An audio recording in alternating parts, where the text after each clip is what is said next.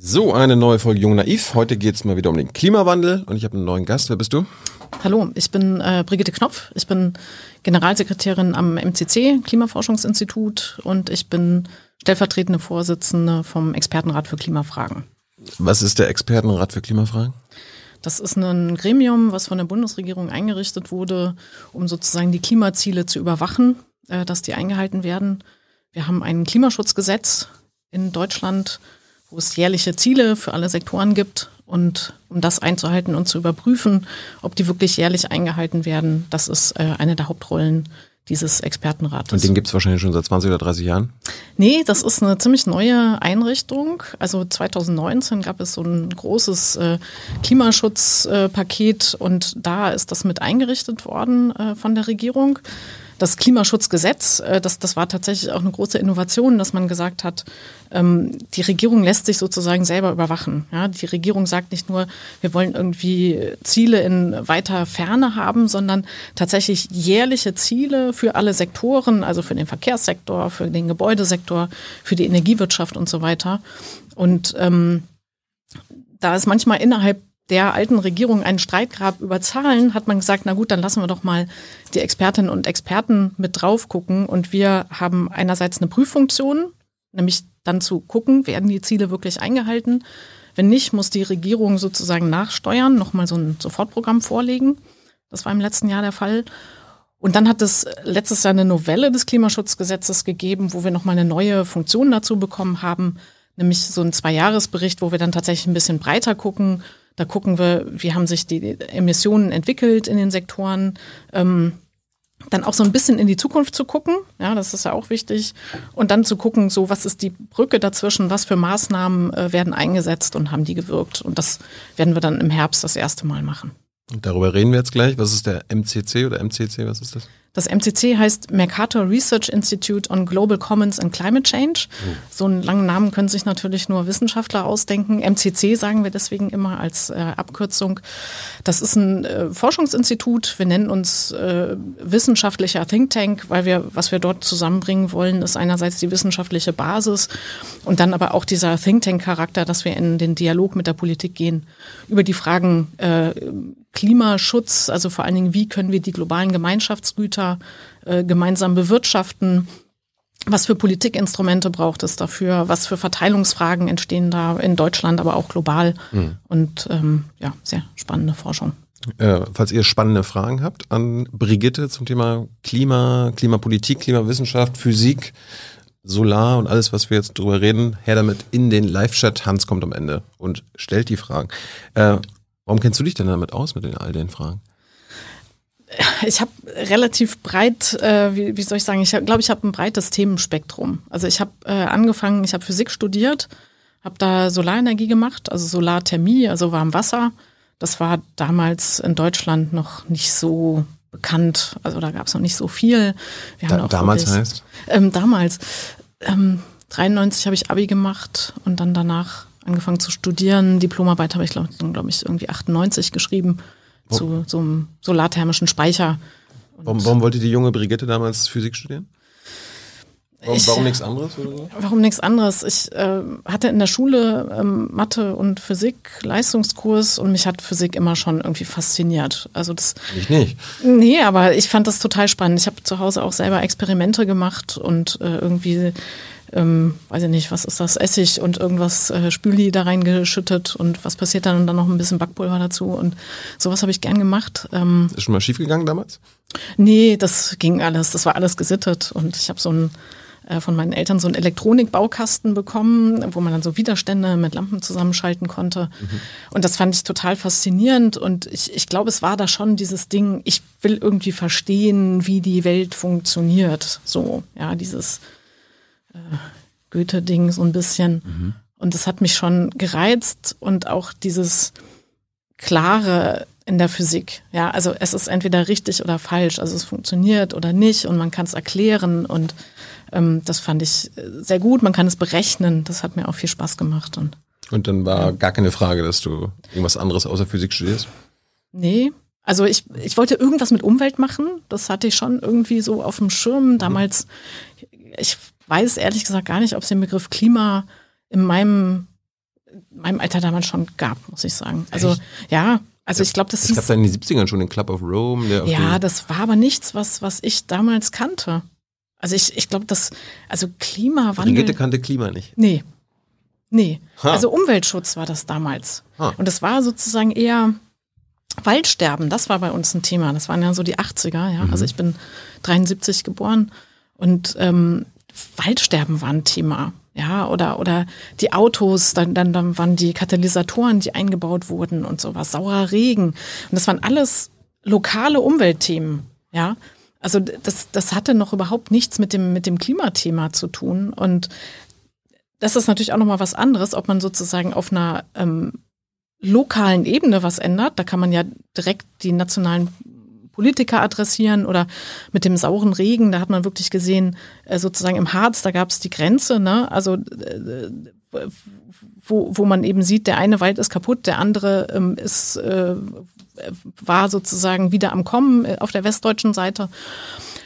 Und das Klimathema ist ja nochmal ein ganz anderes. Das ist eben ein globales Problem. Deswegen reden wir auch von Global Commons. Ja, die Atmosphäre, die gehört sozusagen allen. Ja, und ähm, das Problem ist, dass eben alle die im Moment auch verschmutzen und dass wir auch alle an einen Tisch bekommen müssen, um dieses Klimaproblem zu lösen. Also die, die lokalen Umweltprobleme von früher, die waren sozusagen einfacher. Aber das war das, was mich als erstes fasziniert hat.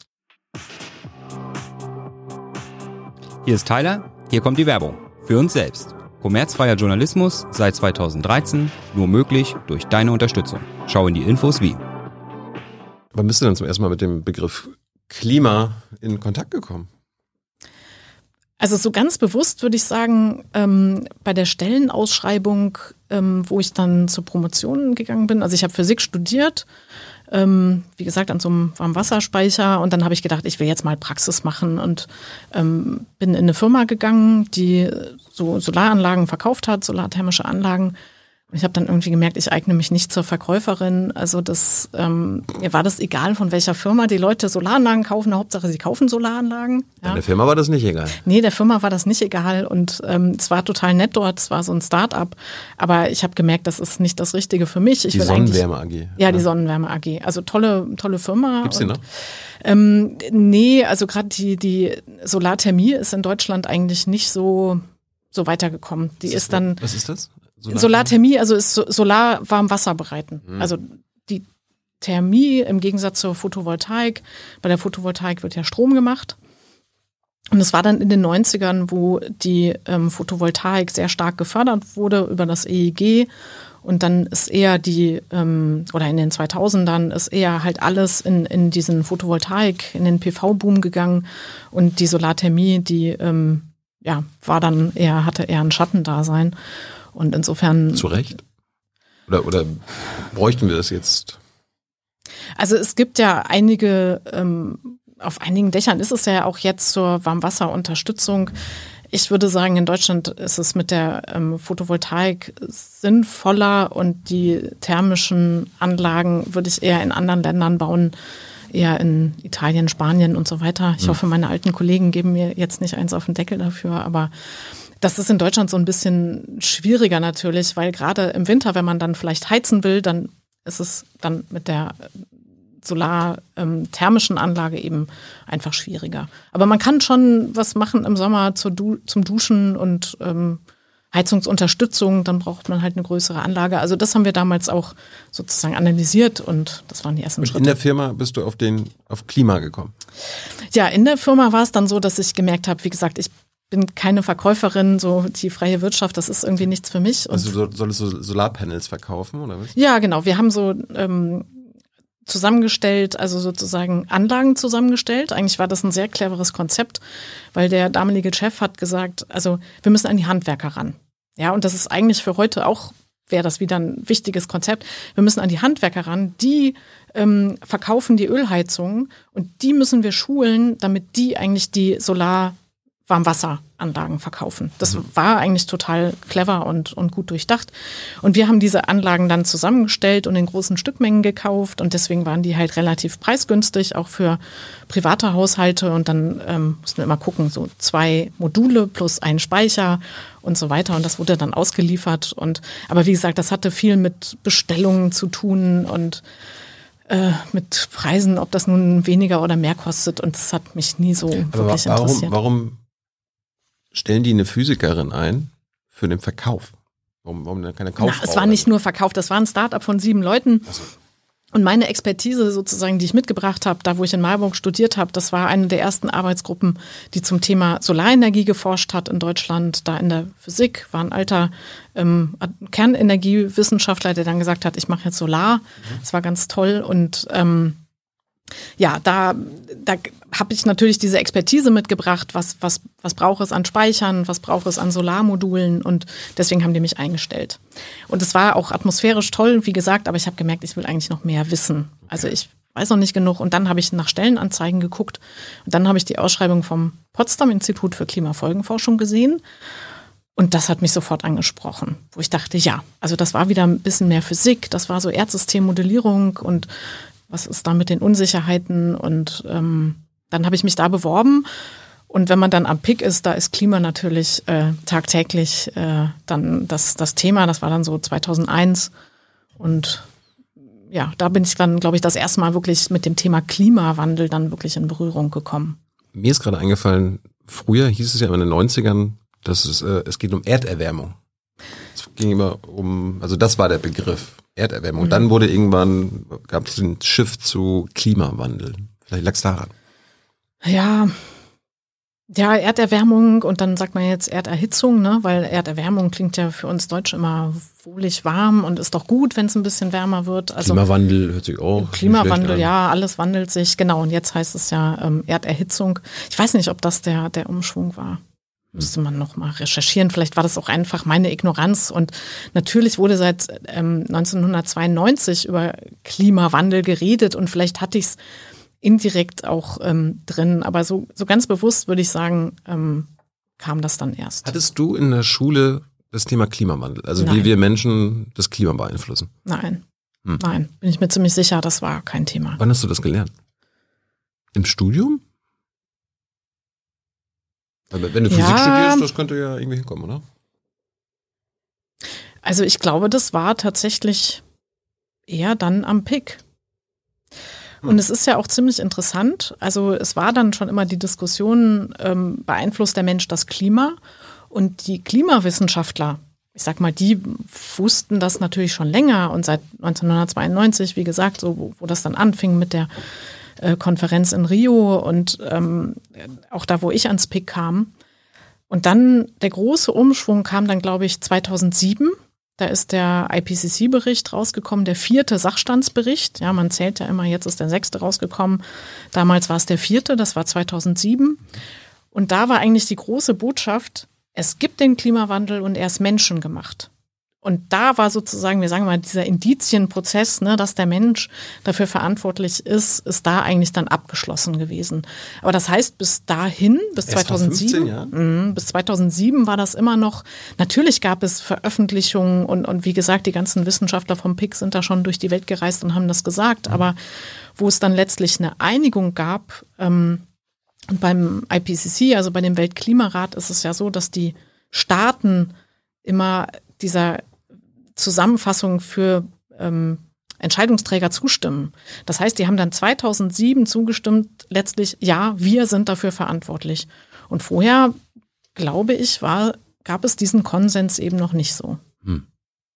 Kommst du eigentlich aus, einer- aus einer grünen Familie? Wurdest du schon so Nee. grün erzogen? Nee. Wo, wo kommst du her?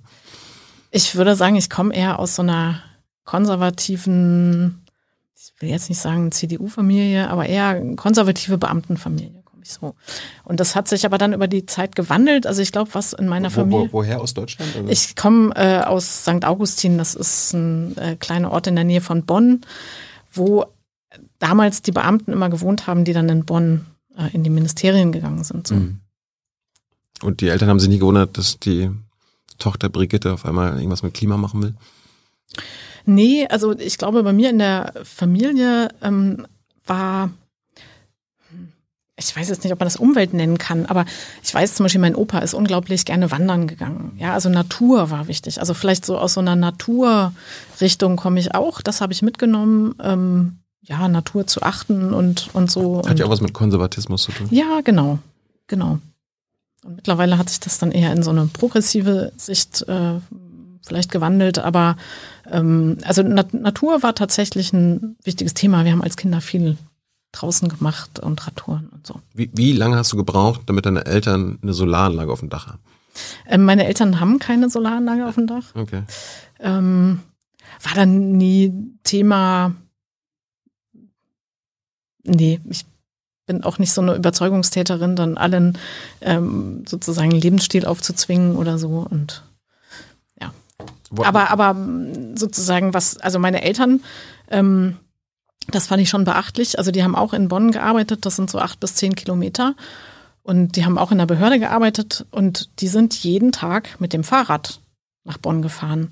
Und die haben da sehr bewusst das Auto stehen lassen. Und man kann sich vorstellen, in den 80er, 90ern, in dieser doch recht konservativen Gegend, also das war fast revolutionär. Also da wurden meine Eltern auch oft, glaube ich, schräg angesehen. Hast du nicht mal gefragt, Mutti, warum fahren wir nicht mit Auto? Oder warum fahrt ihr nicht mit Auto? Nee. Wie gesagt, das war für mich also damals Umweltschutz. Also wahrscheinlich hat man indirekt dieses Klimathema mitgedacht, aber eigentlich ging es um Umweltschutz. Das weiß ich auch noch, dass mein Vater das immer gesagt hat. Ja, also dieses Auto, das verpestet ja die Umwelt. Das war so ein Spruch. Und damals konnte man das ja noch richtig sehen, ne, wo es noch keinen Katalysator gab. Da gab es dann diese Rauchschwaden raus äh, aus den Abgasrohren von den Autos. Und da war das sehr plastisch und da war mir das völlig klar. Nee, das verpestet die Umwelt. Also wir haben dann viel mit dem Fahrrad gemacht. Okay. Also du hast Abi 93 gemacht. Äh, Man kann auf Wikipedia auch lesen, dass du Jahrgangsbeste warst. Äh, ja, Warum warst du so eine gute Schülerin? es ist mir vieles zugeflogen, muss ich sagen. Also ich habe natürlich auch gelernt und war auch fleißig, aber ich würde jetzt sagen, nicht übermäßig fleißig. Also ich habe auch viel gefeiert und so. Warst du dann auch die Beste im Studium? Nee, nee, also das Physikstudium fand ich echt hart. Also wo, das wo hast war du studiert? in Marburg.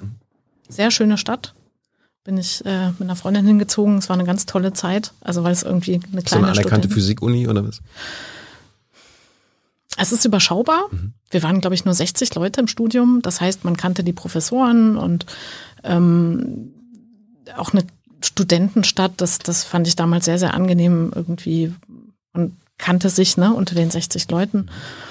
Und von daher ja, bin ich dahin gegangen. War das Studium denn so, wie Brigitte sich das vorgestellt hat? Oder gab es irgendwann so einen Aha-Moment, so, ah, so läuft das und in die Richtung will ich. Also am Anfang ist es unglaublich viel Mathe. Und ich war immer gut in Mathe und das hat mir immer Spaß gemacht. Also darum hat es mir nicht Spaß gemacht. Mhm. Ja, das kann ich verstehen. Also das war, das war echt hart. Ähm, und nach dem Vordiplom, das weiß ich noch genau, weil, weil du fragst, ob ich eine gute, gute Studentin war. Beim Vordiplom, weiß ich noch, da ging es um eine Prüfung in Mathe und man brauchte irgendwie, ähm, weiß ich nicht, zwölf Punkte und ähm, von, keine Ahnung, von 20, um zu bestehen. Und, und ich weiß noch, ich hatte ein ganz schlechtes Gefühl und dann habe ich gedacht, wenn ich das nicht schaffe, dann höre ich auf. Also das war für mich so das erste Mal, weil wie gesagt, in der Schule bin ich so durchgerutscht und immer durchgekommen, wo ich dachte, okay, also vielleicht scheitere ich hier. Und dann hatte ich aber 12,5 Punkte und dann habe ich weitergemacht und nach dem Vordiplom ging es dann eigentlich besser, weil man sich dann ein bisschen mehr aussuchen konnte, dann kamen auch die, die Experimente und dann konnte man auch mehr in den Arbeitsgruppen arbeiten. Und da haben mich dann zwei Sachen interessiert. Das eine war die ähm, Arbeitsgruppe Solarenergie und das andere die Festkörperphysik. Festkörperphysik, das hat so viel mit Lasern zu tun und Quantenphysik und so. Und das fand ich total spannend, das zu verstehen und wie sozusagen, wenn man dann immer tiefer in, in die kleinen Details guckt, was, was passiert dann und wie sind die Übergänge und wie entsteht Licht und wie kann man das messen. Und das waren so die beiden Richtungen, die mich dann wieder interessiert haben ähm, im, im Hauptstudium dann.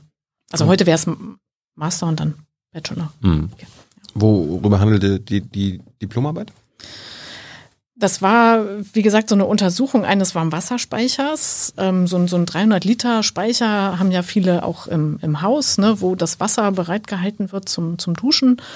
Und da ist es so gewesen, bei der ähm, Solarthermie kommt es dann darauf an, wirklich jedes Fitzelchen ex, ähm, Effizienz zu nutzen. Ja, und man hat dann immer so ein, ähm, also das Wasser wird auf dem Dach erwärmt ne, von den Solarpanelen und dann soll es in den Speicher eingespeist werden. Und was wir da entwickelt haben, ist je nachdem, wie warm das Wasser ist, sollte das auf eine unterschiedliche Höhe in diesem Speicher eingespeist werden, weil es sinnvoll ist, wenn oben das warme Wasser ist und sich das nicht durchmischt, weil wenn es sich durchmischt, dann hat man irgendwie eine Mitteltemperatur von 40 Grad, das bringt nichts. Viel besser ist oben 60 und unten 20, ja, also das warme Wasser ist sowieso, sammelt sich oben und das kalte unten. Und das haben wir dann mit so einem, ja, da war so ein Ventil und ähm, wie sich das dann genau einschichtet und so entwickelt. Und gute Note bekommen?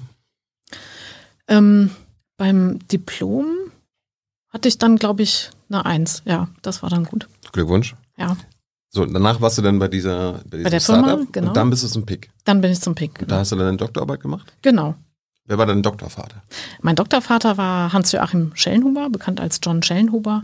War auch schon hier, ja. Ja, ähm, was natürlich total faszinierend war. Ne? Also er ist da wirklich die Koryphäe auf dem Gebiet der Klimaforschung und ähm, unglaublich inspirierend. Er hat dieses Potsdam-Institut da aufgebaut und ähm, ja, das war ein unglaubliches Privileg, mit so vielen tollen, schlauen Leuten zusammenzuarbeiten. Womit, womit hast du ihn überzeugt, dass er dein Doktorvater wird?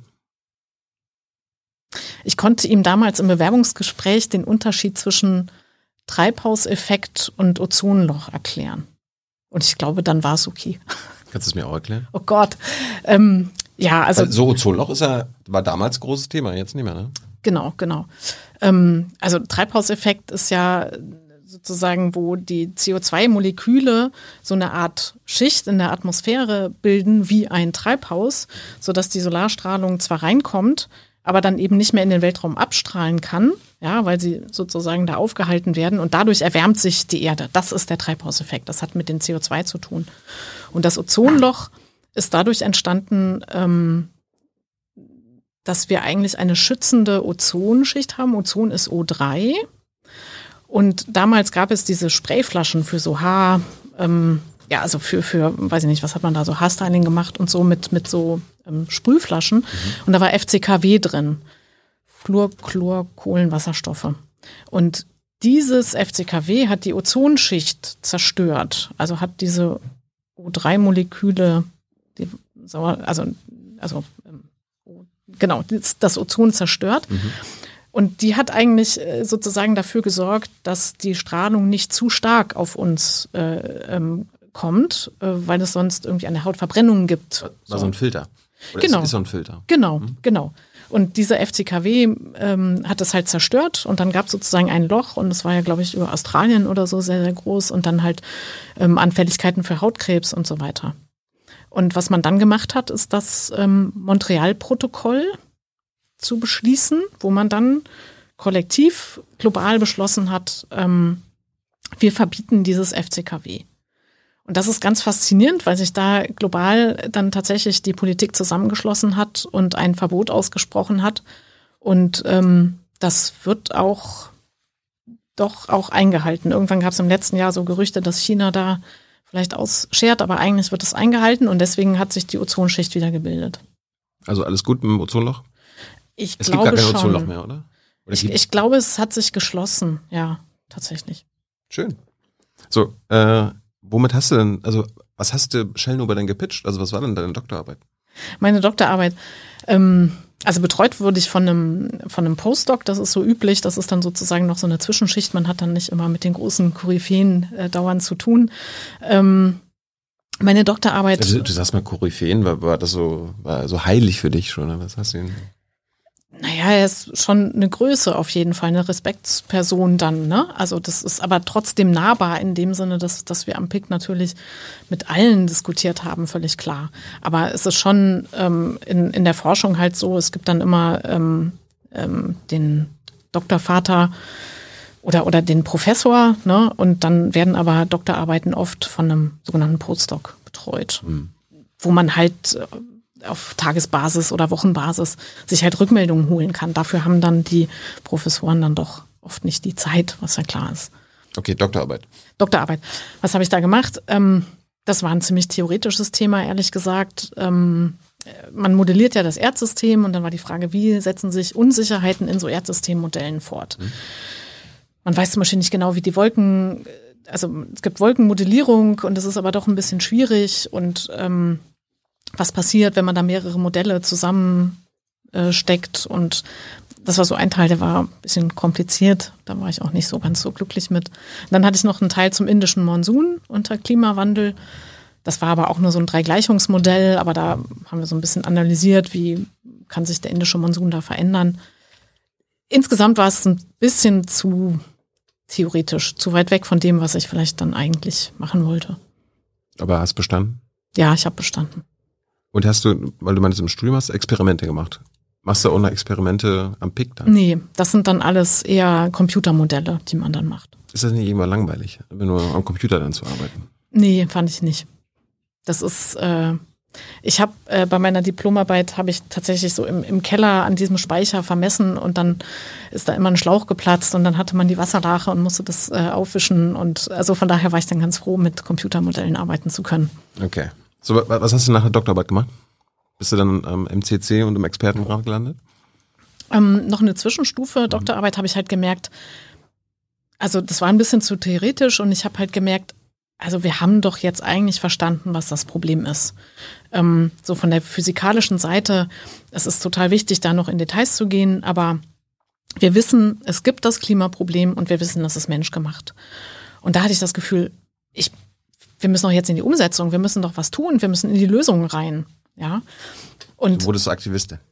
Ähm, nee, äh, sondern weiter in der Wissenschaft. Und was halt sehr, sehr spannend war, dass gerade zu dem Zeitpunkt am PIC neu eine ähm, Abteilung aufgebaut wurde, die nannte sich Nachhaltige Lösungsstrategien. 2007, 2008. Und da bin ich hin zu dem Chef Ottmar Edenhofer und habe gesagt, hier will ich hin, da will ich mitmachen. Und das war eine super spannende ähm, Phase, wo wir dann, ähm, ja, das wurde die Abteilung neu aufgebaut und wo wir uns ähm, darum gekümmert haben, wie kann das Energiesystem global CO2-frei werden. Und wir hatten auch ein Projekt, das nannte sich global, aber gerecht. Wie, wie können wir das denn global hinbekommen? Ja, ähm, also sozusagen Klimaschutz zu betreiben. Und das war dann einfach nochmal eine neue Phase am PIC. Die habe ich dann bis 2015 mitgemacht, bevor ich dann ans MCC gegangen bin. Warum bist du zum MCC gegangen?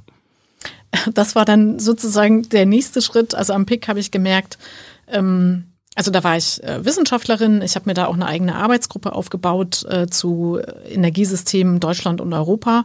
Das war so, ich hatte das Gefühl, ein bisschen revolutionär am PIC, weil da sonst ein sehr globaler Blick vorherrschte, damals noch.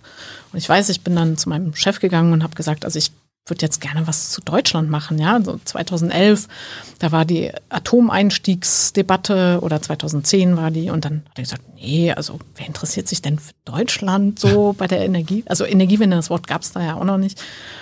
Und ähm, ja, dann kam Fukushima und dann habe ich diese Arbeitsgruppe aufbauen können zu Deutschland-Szenarien, äh, also wie wird Deutschland treibhausgasneutral?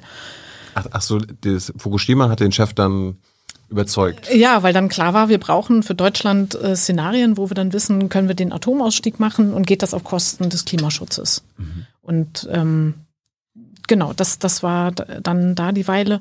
Ähm, und dann habe ich da, ja, wie gesagt, als Wissenschaftlerin, als Gruppenleiterin gearbeitet. Und dann war bei mir irgendwann der Punkt, wo ich gedacht habe, ja, wir publizieren halt. Ja, publizieren heißt, man hat wissenschaftliche ähm, Papiere, die sind so 20 Seiten lang, die durchlaufen einen ganz langen Begutachtungsprozess, Peer-Review-Prozess. Das heißt, wenn ich das heute abgebe, dann wird das vielleicht so in einem Jahr veröffentlicht. Es sind 20 Seiten auf Englisch, meistens sehr kompliziert geschrieben. Und ich hatte irgendwann das Gefühl, also auch da, wir wissen doch jetzt eigentlich, was wir machen müssen. Und ich hatte damals noch die naive Vorstellung, wenn wir so eine Veröffentlichung veröffentlichen, dann wird das die Politik lesen und machen und verstehen. Genau. Genau. So war es ja auch, ne?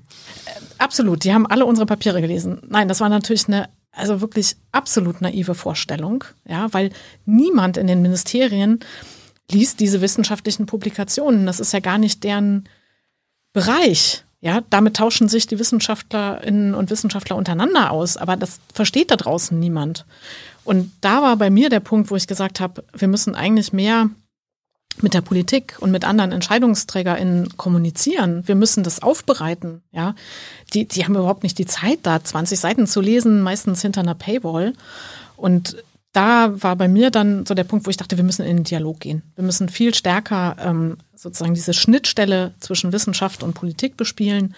Und das war dann So am MCC. übersetzen, oder was? Genau. Übersetzen. Aber was, was mir total wichtig ist, dass es nicht nur ein Übersetzen so in eine Richtung ist, ja, nur wir, also Kommunikation, ne, wir senden nach draußen, sondern was mir auch immer wichtig war, ist dann zuzuhören, was interessiert die denn da draußen, die Politik, was, was haben die für ähm, Randbedingungen, was interessiert die, wo, wo sind ihre, ähm, ja, wa- was, was können sie nicht machen? Und, und ähm, was sagen ihre Wählerinnen und Wählern, Wähler? Und dann mal zuzuhören, was haben die für Fragen? Und die dann wieder in die Wissenschaft reinzuspielen. Und das war sozusagen die Rolle Generalsekretärin, das hat eine Rolle nach innen, also ich organisiere das MCC nach innen, aber vor allen Dingen auch nach außen, diese Schnittstelle zwischen Wissenschaft und Politik zu bespielen. Und das ist, also ich glaube, das ist jetzt so mein, meine Rolle, die ich habe und die ich auch sehr, sehr gerne mache. Fangen wir mal mit der Übersetzungsleistung Wissenschaft nach Politik an. Mhm. Was ist da das Komplizierte? Also quasi eure wissenschaftlichen Erkenntnisse quasi den der Öffentlichkeit, aber auch der Politik verständlich zu machen. Was ist, was ist daran kompliziert? Also kompliziert ist, ähm, also wir probieren das immer auf Basis dieser begutachteten Veröffentlichungen. Ja, das ist sozusagen der Goldstandard in der Wissenschaft, dass man das irgendwie, keine Ahnung, Nature, Science, sonst wie publiziert. So, der, die erste Hürde ist, das muss man einfach auch schon sagen, ist die englische Sprache. Wenn man in den guten Journals publizieren will, dann ist das natürlich auf Englisch.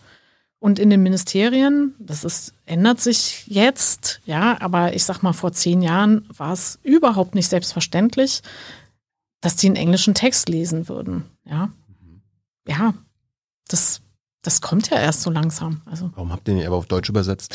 ja, genau. Also das ist dann, aber wie, wie gesagt, dieses Sprachliche ist schon einfach die erste Hürde, ja. Ähm, das zweite ist, die Texte sind viel zu lang. Also die Leute in den Ministerien, die, die, die ähm, arbeiten unter ganz anderem Zeitdruck teilweise, die müssen dann für ihren Minister irgendwie eine Vorlage machen innerhalb eines halben Tages. Da, da können die nicht 20 Seiten durchlesen. Und deswegen dann sozusagen das Aufbereiten ähm, auf wirklich in eine ganz knappe Form. Und was wir am MCC zum Beispiel entwickelt haben, sind sogenannte Policy Briefs, ja, oder, oder wie heißt es dann auf Deutsch? Ähm, ähm, jetzt habe ich es vergessen, sowas wie Kurzdossier oder sowas, ja, wo wir auf zwei Seiten, also ein DIN A4-Zettel hat man in der Hand, ja, Vorderseite, Rückseite, eine Seite. Und da ist kurz dann beschrieben, was ist das Problem, ähm, was sind die Lösungsansätze, wie kann man es umsetzen und dann am besten noch mit einer Grafik. Und das ist, ja, aber es ist, Hört sich wie bei Donald Trump an, so immer mit Bildern so. Nee, das ist gemein, finde ich. Also ich, ich finde das halt wirklich, ähm, wie, wie gesagt, die arbeiten unter ganz hohem Zeitdruck und die müssen das, die, die kriegen das ja auch teilweise in den Ministerien, dann kriegen die das in die Mappen gelegt und dann müssen die innerhalb von zehn Minuten sprechfähig sein. Und ähm, also wir hatten ein Projekt da zu dem äh, Atomausstieg, zu dem Ausstieg aus der Kernenergie mit, Sieg, also mit Sigmar Gabriel zusammen. Und der hat uns dann gesagt, schreiben Sie was auf, aber schreiben Sie nicht mehr als eine Seite. Auf zwei Seiten okay, aber besser eine Seite. Das, das nehmen die und dann können die diese zehn Stichworte lesen und ähm, so muss man das formulieren. Und ich finde, das ist ja auch ein Anspruch an die Wissenschaft. Ja. Ähm, ich merke das auch manchmal bei uns am Institut, dann kommen ganz tolle Papiere und dann sage ich, so jetzt sag mal in a nutshell, in zwei Sätzen, was hast du daraus gefunden? Es muss Twitter-fähig sein, ja? Pack's in einen Tweet. Und das ist bei manchen, wo die dann sagen, ja, also weiß jetzt auch nicht, oder also wo sozusagen viel drumherum erzählt wird. Und ich finde, das ist ja dann auch eine Kunst, das wirklich auf den Punkt zu bringen. Ähm, dann schafft man es, glaube ich, auch, also wir arbeiten viel mit den Ministerien zusammen oder probieren denen so Sachen ähm, darzulegen und unsere Forschung sozusagen handhabbar zu machen. Und ja, da geben wir uns dann schon Mühe, das dann wirklich runterzubrechen. Ich frage mich da ja, ihr macht ja quasi Wissensvermittlung. Mhm. Aber wenn jetzt irgendwie Sigmar Gabriel so eine, ein- eine Seite bekommt und ihr das Wissen runtergedampft habt, frage ich mich natürlich, versteht er dann auch, was dieses Wissen bedeutet? Weil zwischen etwas wissen und etwas verstehen ist ein Unterschied. Also er müsste ja im Grunde auch dann verstehen und erklären können, was er da machen will, basierend auf eurem Wissen. Das müsstest du ihn vielleicht fragen. Ja, ähm, Ja, aber du hast ja, Ich hab schon- du hast ja Erfahrung gemacht. Also ver verstehen die Leute denn auch das Wissen, was ihr dort vermittelt? ja habe ich schon das Gefühl. Mhm. Also die Bereitschaft ist doch groß, auch ähm, zu versuchen zu verstehen. Das merkt man ja dann oft an den Rückfragen, die kommen. Mm. Aber das macht mich ja dann noch trauriger, wenn sie verstehen, was, wie krass das Problem ja, ist. Aber pass auf, was dann immer kommt, ist, ähm, also das eine ist, das ist ja alles schön und gut, was ihr da ausgerechnet habt. Aber ich habe bei mir im Wahlkreis eine Krankenschwester und die fährt jeden Tag mit dem Auto. Also es ist ganz, ganz irre, dass ganz viel in der Politik über Einzelfallbeispiele läuft. Anekdoten. Anekdotisch. Anekdotische Evidenz. Von n gleich einer Stichprobe n gleich eins. Und das ist echt, also das ist schwierig, weil wir natürlich immer sozusagen für die Gesamtheit gucken, wie geht's ganz Deutschland oder wie geht's den unteren Einkommen oder sowas. Und mit Einzelfällen macht man natürlich alles kaputt. Damit kann man alles erzählen und machen, aber da habe ich bei der, also bei der Politik, den Abgeordneten oft das Gefühl, das ist doch eine die sind dann, die, die kommen dann gerade aus dem Wahlkreis vom Wochenende und da war die Krankenschwester und das ist dann. Also das ist also die wegen, also politisch wegen die denn ab? Hm. Wissenschaft? Krankenschwester. Hm. Ja, die gucken natürlich auf ihre Zielgruppe, ne? Also bei äh, wahrscheinlich kann man die Einzelfallbeispiele pro Partei dann unterbrechen. Also die Krankenschwester ist ein beliebtes sozialdemokratisches Beispiel natürlich, ja. Ähm, Der Porsche-Fahrer bei FDP ja, bei der CDU dann halt der Mittelständler, der gekommen ist. Also könnte sich Brigitte dann nicht einfach auch anekdotische Evidenzen ausdenken und sagen, ja, gibt zwar die Krankenschwester, gibt aber auch den und den. Ja, also das haben wir gemacht. Das ist ein Contest. Ja, also wir haben das so ein bisschen gemacht. Wir haben, äh, wir forschen ja am MCC viel zum CO2-Preis und wie man das sozial gerecht machen kann und ähm, zum Beispiel über eine, eine Rückverteilung dann pro Kopf. Und da haben wir das dann so gemacht, dass wir gesagt haben, so eine Familie mit zwei Kindern auf dem Land, für die würde das ganz konkret das und das bedeuten. Das ist natürlich eine statistische Familie, aber es wird gleich viel konkreter. Und das merkt man auch in den Medien, kommt das besser an, das ist viel besser vermittelbar. In den Medien kriegt ihr ja manchmal noch einen Namen, Familie Müller, ne? Und dann, daneben ist dann Oma Käthe, die ist halt alleinstehend, hat einen Ölheizungskessel, wohnt in Berlin, ähm, so, und was zahlt Oma Käthe? Vielleicht, also ich, ich glaube, bei manchen Sachen ist es schon gut, das dann auch so runterzubrechen, weil es dann konkreter wird. Ja. Gibt es noch andere Probleme, die du, du hast ja gesagt, ihr, ihr müsst auch der Politik zuhören.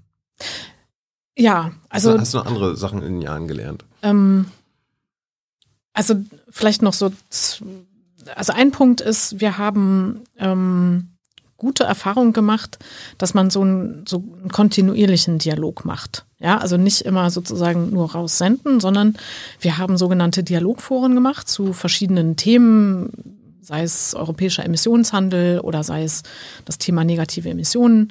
Und ähm, was da die Idee ist, ähm, das ist also Politik, äh, Abgeordnete, Ministerien, aber auch NGOs und auch äh, Industrieverbände oder so waren dabei. Und wir haben dann vier Treffen innerhalb eines Jahres gemacht und sozusagen, dass da eine Kontinuität entsteht.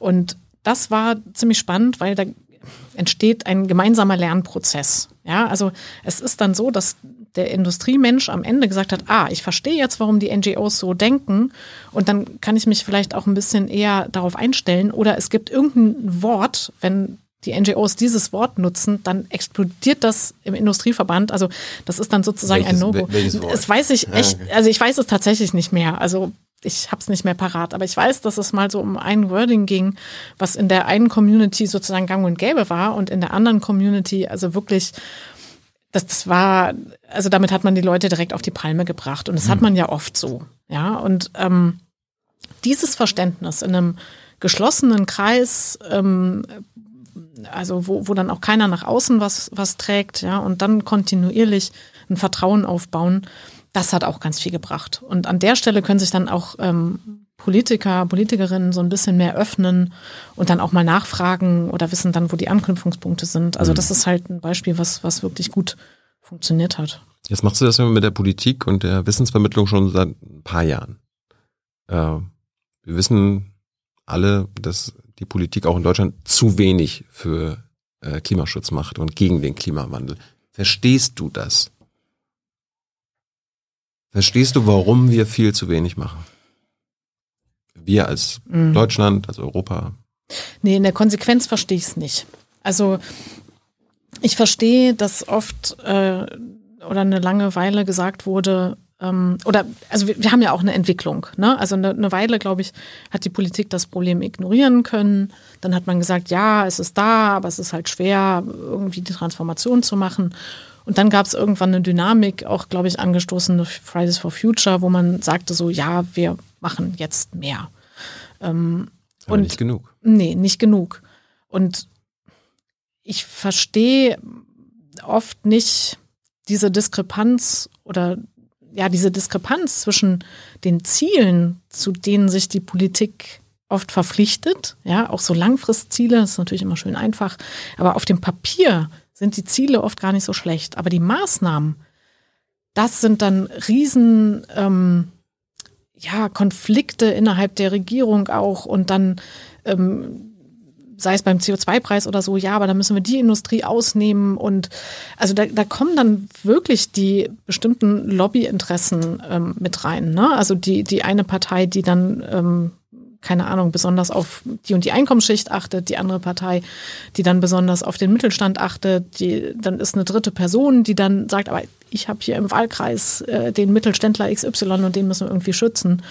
Und das finde ich halt echt schwierig. Also das ist wirklich sehr, sehr schwer daran zu kommen.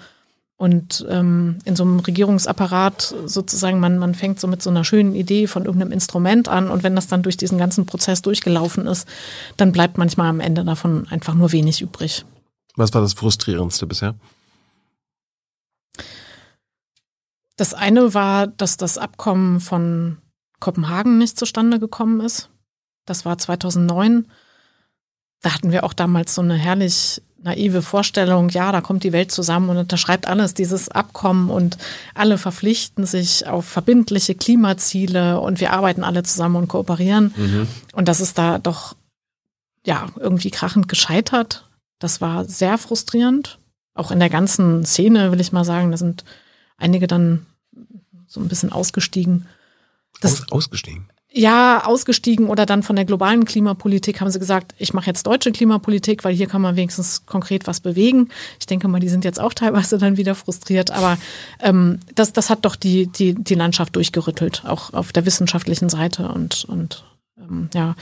Und das andere, also ähm, 2019 äh, hatte ja die Regierung so ein großes Klimapaket vorgelegt und da drin war ein CO2-Preis enthalten, für den wir uns auch sehr stark äh, eingesetzt haben und äh, da ja, mit der Politik auch so ein Dialogforum gemacht haben. dann kam am Ende 10 Euro raus. Und ich muss sagen, da habe ich gedacht, Leute, das könnt ihr doch nicht ernst meinen.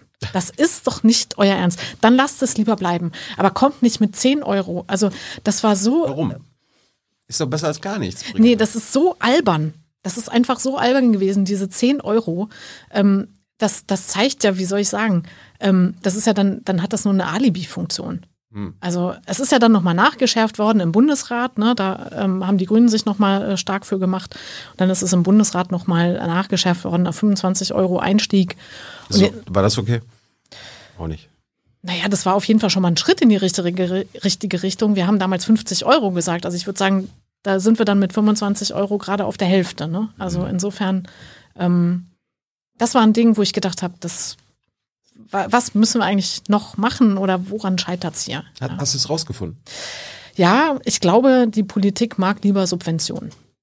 Also ich meine, gut, wir fokussieren nun auch stark auf diesen CO2-Preis, weil, weil das halte ich auch für ein ganz wichtiges Instrument mhm. für die Transformation. Aber die Politik vergibt lieber Goodies sozusagen. Und eine Subvention für ein Elektroauto, ähm, das lässt sich natürlich viel besser verkaufen.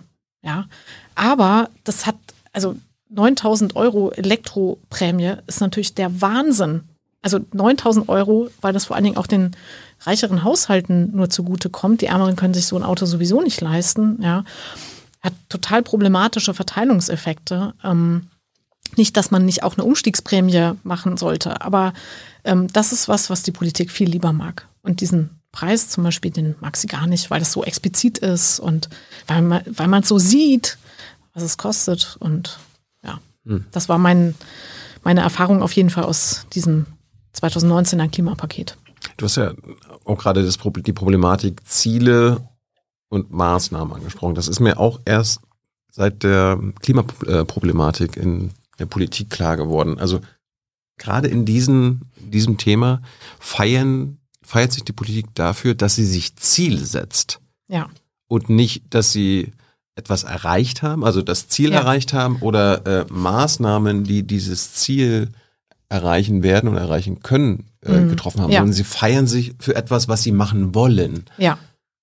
Das ist äh, interessant. Ja. Also das, das sehe ich auch so. Vor allen Dingen ist das Problem, dass äh, früher nur Weil, Ziele kann sich ja jeder setzen. Ich kann mir Genau. auch ein Ziel setzen, ich nehme jetzt 20 Kilo ab. Genau. Und dann setze dich aufs Sofa und machst Genau. einfach nichts. Und dann sag ich, Mensch, Tilo, toll, toll. Und Super, Brigitte, super Brigitte kann da auch nichts machen, wenn ich die 20 Genau. Kilo nicht erreicht habe. Nee, genau.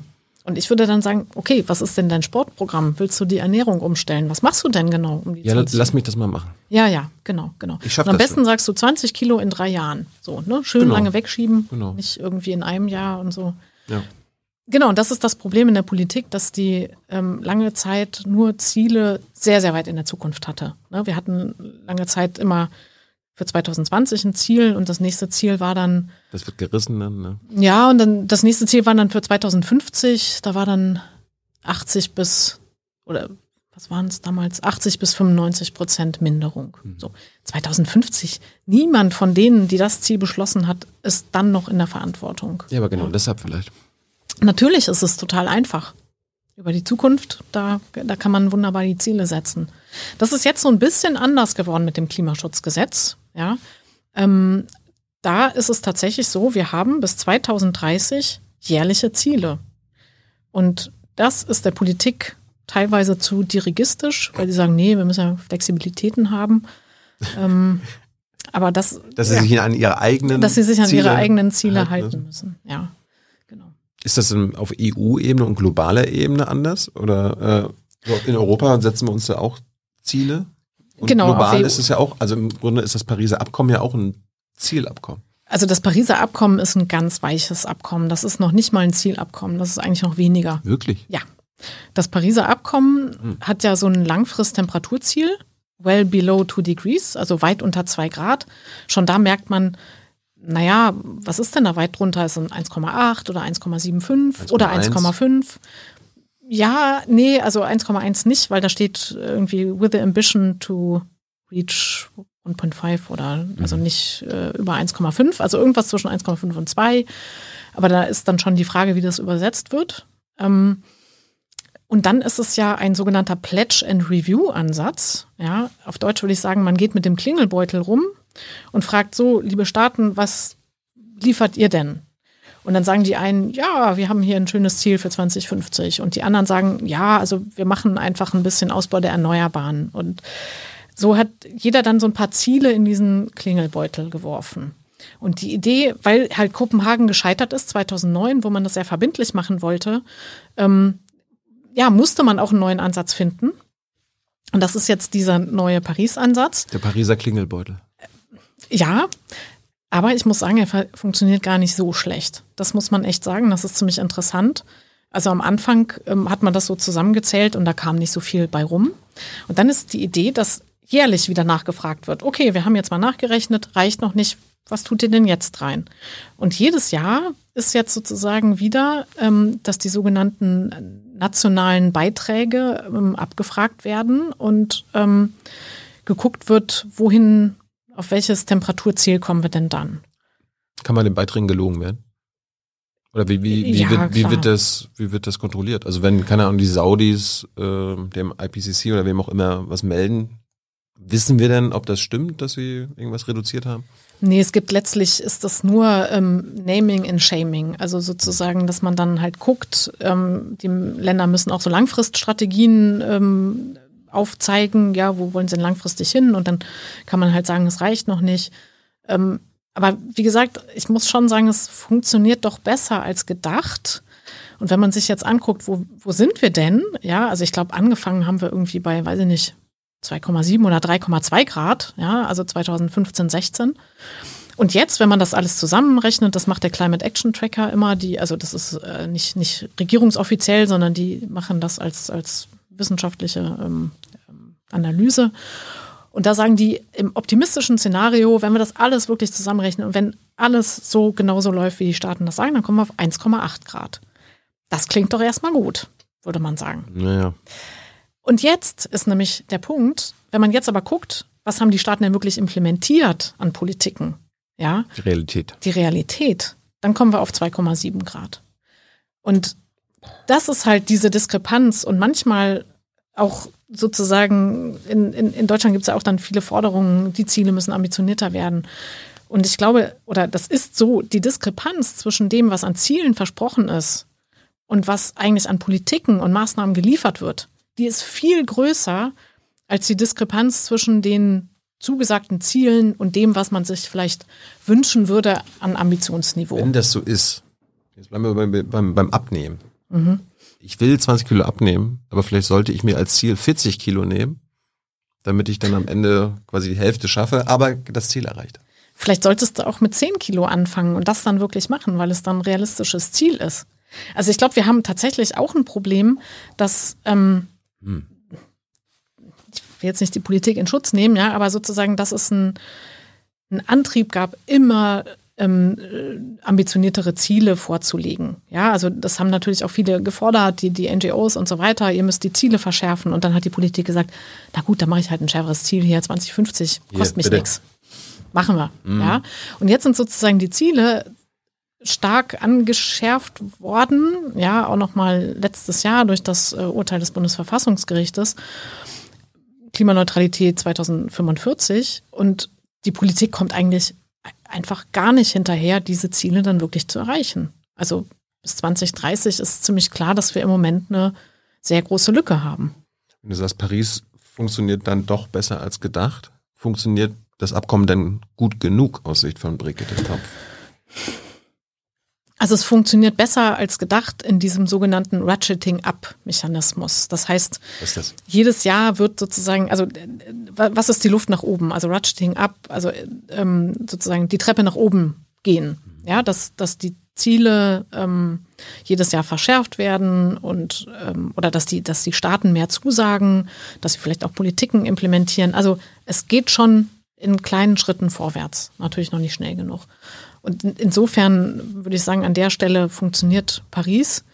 Ähm, Gibt es denn, gibt's denn so, einen, so einen jährlichen Realitätsbericht oder so weiter? Ich meine, es gibt ja so Ja. IPCC-Berichte, da reden wir auch gleich nochmal drüber, aber gibt es dann so, okay, so sieht die Realität aus. Das sind die Ziele, die sich die Staaten setzen und das ist die traurige Realität. Genau, es gibt ähm, einen Bericht, das ist der UNEP Emissions Gap Report. Der kommt jedes Jahr so im November, kurz vor der Klimakonferenz raus und die gucken sich das genau an. Also wo stehen wir da mit den, mit den Zielen? Das ist natürlich nicht sozusagen offiziell, also das ist UN immerhin, ne, UNEP. Ähm, und die Klimakonferenz selber, da, ich, ich glaube, da wird auch immer noch mal so, ein, so eine Art ähm, Statusbericht ähm, abgedatet. Ich habe das Gefühl, der bekommt sehr wenig Aufmerksamkeit. Der wird auch nicht groß vorgestellt. Ähm, Aber da weiß ich auch nicht genau, ob der jährlich ist oder in, in welchen Abständen der kommt. Und dann ist ja im Paris-Abkommen auch festgelegt, dann gibt's ja so bestimmte Mechanismen. Also 2023 ist dann der sogenannte Global Stocktake, wo man dann guckt, ne, wer hat wie viel abgenommen, wo stehen wir denn.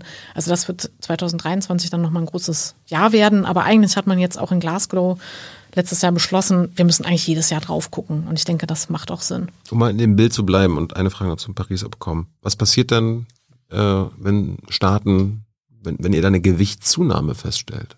Also gibt es da irgendwie eine Sanktionsmöglichkeit? Ich meine, es ist ja ein völkerrechtliches Abkommen, aber wie werden die, diejenigen, die das unterschrieben haben, das sind ja eigentlich alle, Mhm. dann bestraft oder sanktioniert, wenn sie ihre eigenen Ziele nicht einhalten? Nicht, gar nicht. Also wahrscheinlich könnte man irgendwie dann eine Klage anstrengen, aber ähm, Ja, aber dann könnte ja China oder Deutschland oder die USA oder Brasilien immer so international sagen, ja, ja, Brigitte, Genau. ja, ja, machen wir, unterschreiben wir. genau, das ist im Prinzip dieser ganz sch- schwache Selbstbindungsmechanismus, den die Politik dann nur zugestimmt hat. Gäbe es eine Alternative? Also eine gute. Also wie gesagt, Kopenhagen, da wurde das versucht mit, mit, ähm, mit stärkeren Verpflichtungen und darauf lassen sich die Staaten halt einfach nicht ein. Und das ist, glaube ich, auch das, das Grundproblem beim, beim Klimaschutz. Ähm, ja, es muss global passieren und es muss auf diesen freiwilligen Verpflichtungen basieren und alle müssen mitmachen. Das ist vielleicht auch nochmal so der Unterschied zum, zum Montreal-Protokoll, was wir am Anfang hatten mit der Ozonschicht. Ja, mhm. da konnte man diesen Stoff verbieten. Ja, warum konnte man das? Weil es schon einen Ersatzstoff gab. Dann kann man den verbieten. Man hat, glaube ich, ein paar Firmen oder so, so entschädigt. Ein paar neue Firmen sind ja dann ähm, gut im Geld gewesen mit diesem neuen Ersatzstoff. Und da ging das, sich drauf zu einigen. Und hier ist es halt global so, der Ersatzstoff ist letztlich nicht wirklich da. Und der kommt eigentlich erst die letzten Jahre auf, wo wir sagen, die Erneuerbaren, die haben jetzt wirklich den Take-off geschafft und die kommen jetzt langsam durch und dann haben wir diesen Ersatzstoff ähm, und der wird auch zunehmend billiger und dass sich deswegen die Staaten da mehr drauf einlassen. Aber eine echte harte Verpflichtung gibt es nicht. Und Vielleicht noch auf, auf deutscher Ebene ein Beispiel. Also es gibt dieses deutsche Klimaschutzgesetz, da steht drin, jeder Sektor muss sein Ziel einhalten, sein jährliches Ziel. Und wenn das nicht der Fall ist, muss die Regierung ein sogenanntes Sofortprogramm vorlegen.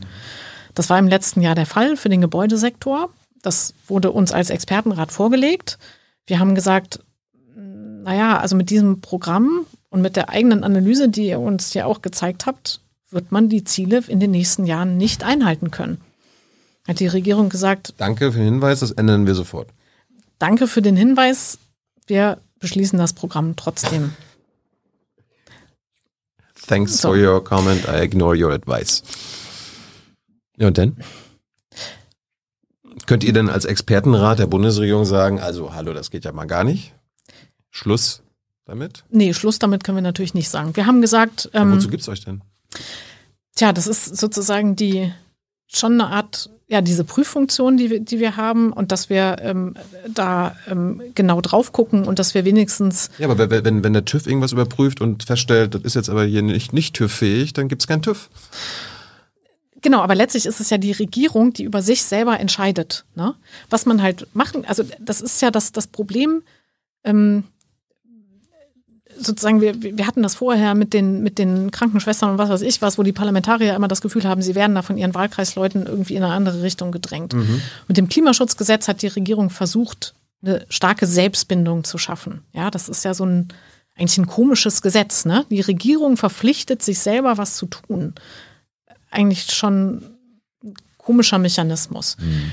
Der Expertenrat, wie gesagt, überprüft. An einer anderen Stelle gibt dann nochmal äh, sozusagen eine Art Analyse aber wenn die Regierung das nicht einhält, dann hält die Regierung das nicht ein. Ich glaube, das Wichtige ist, dass man auf, ähm, oder also sie sollte es natürlich im besten Falle einhalten. Ähm, aber wenn das nicht der Fall ist, man hat jetzt wenigstens auch eine Öffentlichkeit, ja, wo, wo sozusagen ein stärkerer Prüfmechanismus ist und dann kann der Öffentlichkeit gucken, Moment, wir haben die Ziele, haben wir das denn eingehalten? Das ist insofern ein Fortschritt, weil wenn man sonst nur abstrakte Ziele hat, 2030, ähm, dann fällt es ja allen sehr schwer zu gucken, sind wir eigentlich auf dem Pfad. Ne? Aber über diese jährlichen Ziele kann man dann schon sehen, sind wir auf dem Pfad oder nicht. Und im Gebäude- und Verkehrssektor zum Beispiel dieses Jahr sehen wir, nein, oder letztes Jahr haben die eben ihre Ziele auch wieder nicht eingehalten. Aber jetzt reden wir mal über den Expertenrat für Klimafragen. Das ist ja eure Kernaufgabe. Ihr prüft die Daten, die euch das Umweltbundesamt vorlegt. Mhm. Wo ich mir erstmal denke, das Umweltbundesamt ist ja auch jetzt ja keine ja. Ab, absolute Regierungs also unterstellt. Äh, mhm. Der Umweltbundesamtschef war auch schon hier, kommt auch bald wieder. Ähm, die, also deren Daten, die werden ja schon wahrscheinlich in Ordnung Den, sein. Das sind ja, das sind ja Wissenschaftler dort. Warum sollt ihr denn die nochmal gegenchecken? Ich glaube, das ist historisch tatsächlich in der Großen Koalition so entstanden, dass da im Kabinett teilweise über Zahlen gestritten wurde. Und hat, dann hat die damalige Kanzlerin dem äh. damaligen Verkehrsminister gesagt, also ich will mich hier nicht über Zahlen streiten, das müssen wir irgendwie anders machen. Wie dann hat Scheuer gesagt, ja, Umweltbundesamt ist ja hier Umweltministerium. Also ich glaube, damals ging es nicht übers, ähm, um, ums Umweltbundesamt, aber damals ging es, glaube ich, darum, dass Herr Scheuer gesagt hat, ich habe hier ein paar Maßnahmen und die halten, keine Ahnung, äh, damit mindern wir um 30 Megatonnen. Und dann hat das Umweltministerium gesagt, nee, Moment mal, also das glauben wir nicht. Und dann gab es sogenannte Gutachterstreit, ne? Die einen hatten das Gutachten und die anderen das. Das hat man dann nebeneinander gelegt und es passte natürlich nicht. Und ich glaube, in diese Funktion, ähm, das war, glaube ich, auch so eine Intention, ähm, damit sozusagen diesen, diesen Zahlenstreit in der Regierung so ein bisschen zu beenden und dann sagen, Da guckt der Expertenrat drauf. Mhm. Und, ähm, und das, macht, das macht ihr. Ihr guckt euch ja die, die UBA-Daten dann an. Habt ihr jemals festgestellt, dass die UBA-Daten nicht stimmen? Nee, wir machen das ja auch erst zum zweiten Mal. Mhm. Ja, aber bisher. Aber es hat sich noch nie jemand angeguckt, oder das stimmt nicht ganz. Das ist auch die Berichterstattung, die die machen für auch die äh, globale Ebene, äh, also für den UN und für die ähm, europäische Ebene. Also von daher werden sich das die Kollegen da schon angucken. Und ähm, bisher haben wir da nichts festgestellt, wo man sagen würde, das stimmt nicht. Aber es ist halt schon so, wie, wie soll ich sagen, es sind auch nicht nur reine Messdaten. Ne? Bei Messdaten würdest du sagen, was, was sollen wir da prüfen, sondern da stehen dann auch Modelle hinter, ähm, es sind bestimmte Freiheitsgrade, die das Uber hat, diese Zahlen zu erheben, ja, weil das sehr früh im Jahr ist, also im März für das äh, zurückliegende Jahr. Aber was wir bisher festgestellt haben, natürlich arbeitet das Uber sauber und da gibt's äh, nichts zu hm. beanstanden. So, und jetzt, wir haben es immer auch wieder jetzt in der Bundespressekonferenz gehört, das Verkehrsministerium muss ein Sofortprogramm vorlegen, weil die Sektorziele, also CO2-Reduktionsziele mhm. im Verkehrsbereich nicht eingehalten werden. Die müssen sofort mal das äh, Sofortprogramm vorlegen und das Gebäude, also mhm. das Bauministerium. Äh, machen wir jetzt mal das fest am Verkehrsministerium. Die kommen dann jetzt in den nächsten zwei Monaten oder in den nächsten Monaten mit einem Sofortprogramm. Wie läuft ja. das dann? Also die schicken das dem Umweltbundesamt oder euch? Also dieses Jahr gibt es noch einen Parallelprozess, aber fangen wir mal in so einem Standardjahr an. Verkehrsministerium hat das Ziel nicht erreicht. Dann steht klar im Gesetz drin, ähm, bis zum 15. Juli muss ähm, das zuständige Ministerium, in diesem Falle das für Digitales und Verkehr, ein Sofortprogramm vorlegen, was die Emissionsziele für die nächsten Jahre einhält. Also das muss man dann schon eigentlich nachweisen. Mhm. Dann haben wir ungefähr vier bis sechs Wochen zur Prüfung, ob das der Fall ist. Und dann geben wir unsere Stellungnahme ab. Und dann berät die Regierung wieder. Und dann hat die Regierung natürlich, oder was heißt natürlich, dann hat die Regierung wieder Freiheiten. Wie gesagt, im letzten Jahr hat sie gesagt, der Expertenrat sagt zwar, wir kommen nicht auf den Zielpfad, aber wir beschließen dieses Programm trotzdem. Aber das ist doch irrwitzig. Es ist einerseits irrwitzig, aber andererseits weißt du, man, also was man ähm, wo man, glaube ich, aufpassen muss, man darf diesen Expertenräten auch nicht eine zu große, ähm, ja, eine zu große Macht geben. Ähm, das ist dann demokratietheoretisch einfach schwierig. Ja, also entscheiden muss natürlich immer noch die Politik.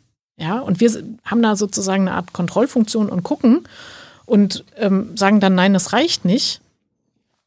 Und natürlich hat die Politik das Recht zu sagen, wir machen es aber trotzdem. Das ist halt Politik. Also letztlich kannst du dann nur die Regierung abwählen. Sie haben das Recht, dann euch zu ignorieren.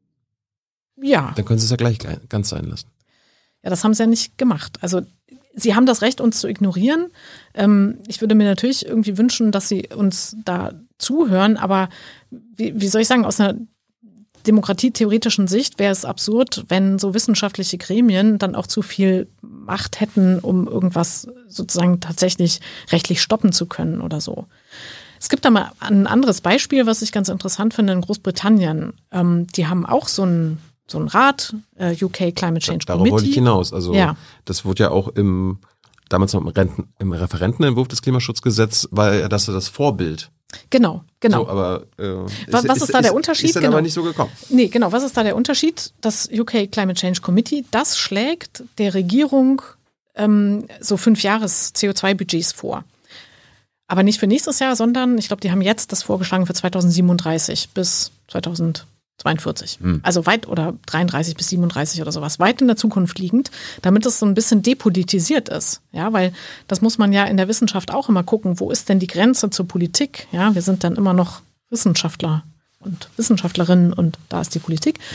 Und die schlagen der Regierung dieses Budget vor und die Regierung kann das annehmen. Sie kann aber auch was anderes entscheiden. Ja, und das ist ja auch wieder wichtig, dass nicht das äh, Climate Change Committee sagt, ähm, ihr müsst das so und so machen und dann ist das gesetzt. Das wäre ein bisschen absurd. Das ist ja sozusagen, die sind ja nicht gewählt, die sind, die haben keine Legitimation sozusagen von den Bürgerinnen und Bürgern. Mhm.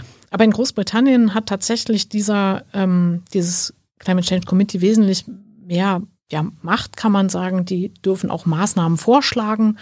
Und das ist in Deutschland ähm, ganz anders. Also in Deutschland gibt es eher dieses kooperatistische Modell, nennt man das, ja, wo eher ähm, die Kohlekommission ist so ein, so ein Beispiel. Die Politik äh, negativ gesagt, drückt sich vor bestimmten Entscheidungen. Sie lagert das in eine Kommission aus, da wird hin und her gedealt und so weiter. Und dann wird ein Kompromiss gefunden und dann ist das sozusagen, mhm. Dann kann die Politik hinterher sagen, ja, guck mal, die haben einen Kompromiss gefunden und dann mache ich das. Anstatt selber Gesicht zu zeigen, wir wollen das so und so machen. Und das ist halt mehr das deutsche Modell, ja, dass man dann halt so immer auf Interessensausgleich schon vorher aus ist. Und, ähm, das heißt, ja. in, in, Großbritannien, wenn da das Verkehrsministerium an, angenommen so ein Sofortprogramm vorlegen müsste, wie es jetzt in Deutschland der Fall ist, dann könnte auch deren britischer Expertenrat sagen, also, hm, also das wären unsere Vorschläge, wie ihr die Reduktionsziele erreichen könnt. Wenn jetzt Wissing äh, ein Sofortprogramm vorlegt, dann oder eins machen muss, dann kann Brigitte Knopf als Mitglied des Expertenrats oder für den Expertenrat keine Vorschläge machen. So, hey Volker, Tempolimit wäre jetzt mal nicht schlecht. Ja, sag's ihm. Also das ist genau. Also wir machen laut Mandat im Klimaschutzgesetz keine Vorschläge. Ob wir es trotzdem machen, das sei ja dahingestellt. Ja, macht so. es. Das werden wir sehen. Prinzipiell sind wir da, ähm, also arbeiten wir relativ eng am Gesetz. Weil es gibt, glaube ich, schon viele Gremien, die viele gute Vorschläge machen. Und wir sehen uns tatsächlich so ein bisschen eher als äh, ein Gremium, was auch nochmal tiefer in den Status quo guckt, wo stehen wir denn eigentlich, auch stark datenbasiert, weil wir glauben, dass das auch so ein bisschen fehlt. Mhm. Ja, ein Beispiel, ähm, es werden ja dann doch ein paar Klimaschutzmaßnahmen beschlossen, ne? Und es findet oft keine gute Evaluierung statt. Also man weiß dann gar nicht, naja, wir haben da jetzt irgendwie Milliarden reingegeben, ähm, hat das eigentlich was gebracht? Und diese Evaluierung von Politikmaßnahmen, die findet noch zu wenig statt. Und das sind zum Beispiel Sachen, wo wir ähm, stark drauf gucken wollen. Dann lernt man ja auch dann, was in der Zukunft ähm, wichtig wäre. Und insofern ähm, sind wir jetzt nicht so ein Gremium, was jetzt mit einem Superpaket und tollen Vorschlägen kommt, sondern wir gucken da mehr, also wo stehen wir eigentlich? Ähm, wir analysieren auch mehr, zum Beispiel im Gebäudesektor, was ist eigentlich das Problem? Warum reißen wir die Klimaziele oder im Verkehrssektor, um da besser zu verstehen, was da eigentlich ähm, die Probleme sind. Jetzt probier's mal. Hast du denn Vorschläge? Weil das Verkehrsministerium, das Gebäudeministerium, die müssen euch ein Sofortprogramm vorlegen jetzt die nächste Zeit, nächsten Wochen. Hättest du denn Vorschläge, was da drin stehen sollte? Naja, im Verkehrsbereich ähm, glaube ich, dass man eine ganze Menge mit, mit äh, Preisinstrumenten machen kann, beziehungsweise sowas wie Dieselprivileg ähm, abschaffen. Ähm, man könnte auch sowas wie City Mouts einrichten. Ähm, man kann den CO2-Preis anheben als äh, Signal, ähm, dass das Benzin langfristig teurer wird. Also da gibt es eine ganze Menge, was man zum Beispiel in der Richtung ähm, machen könnte. Man kann dann ähm, autofreie Innenstädte ähm, verstärkt ähm, ausbauen. Man kann ähm, auf Radwege äh, setzen, Fahrradinfrastruktur ausbauen, öffentlichen Nahverkehr ausbauen. Also ich glaube, die Palette ist da schon äh, gerade im Verkehrssektor relativ breit. Was mit Tempolimit? Tempolimit, klar. Also würde ich direkt machen. Was mit autofreien Tagen?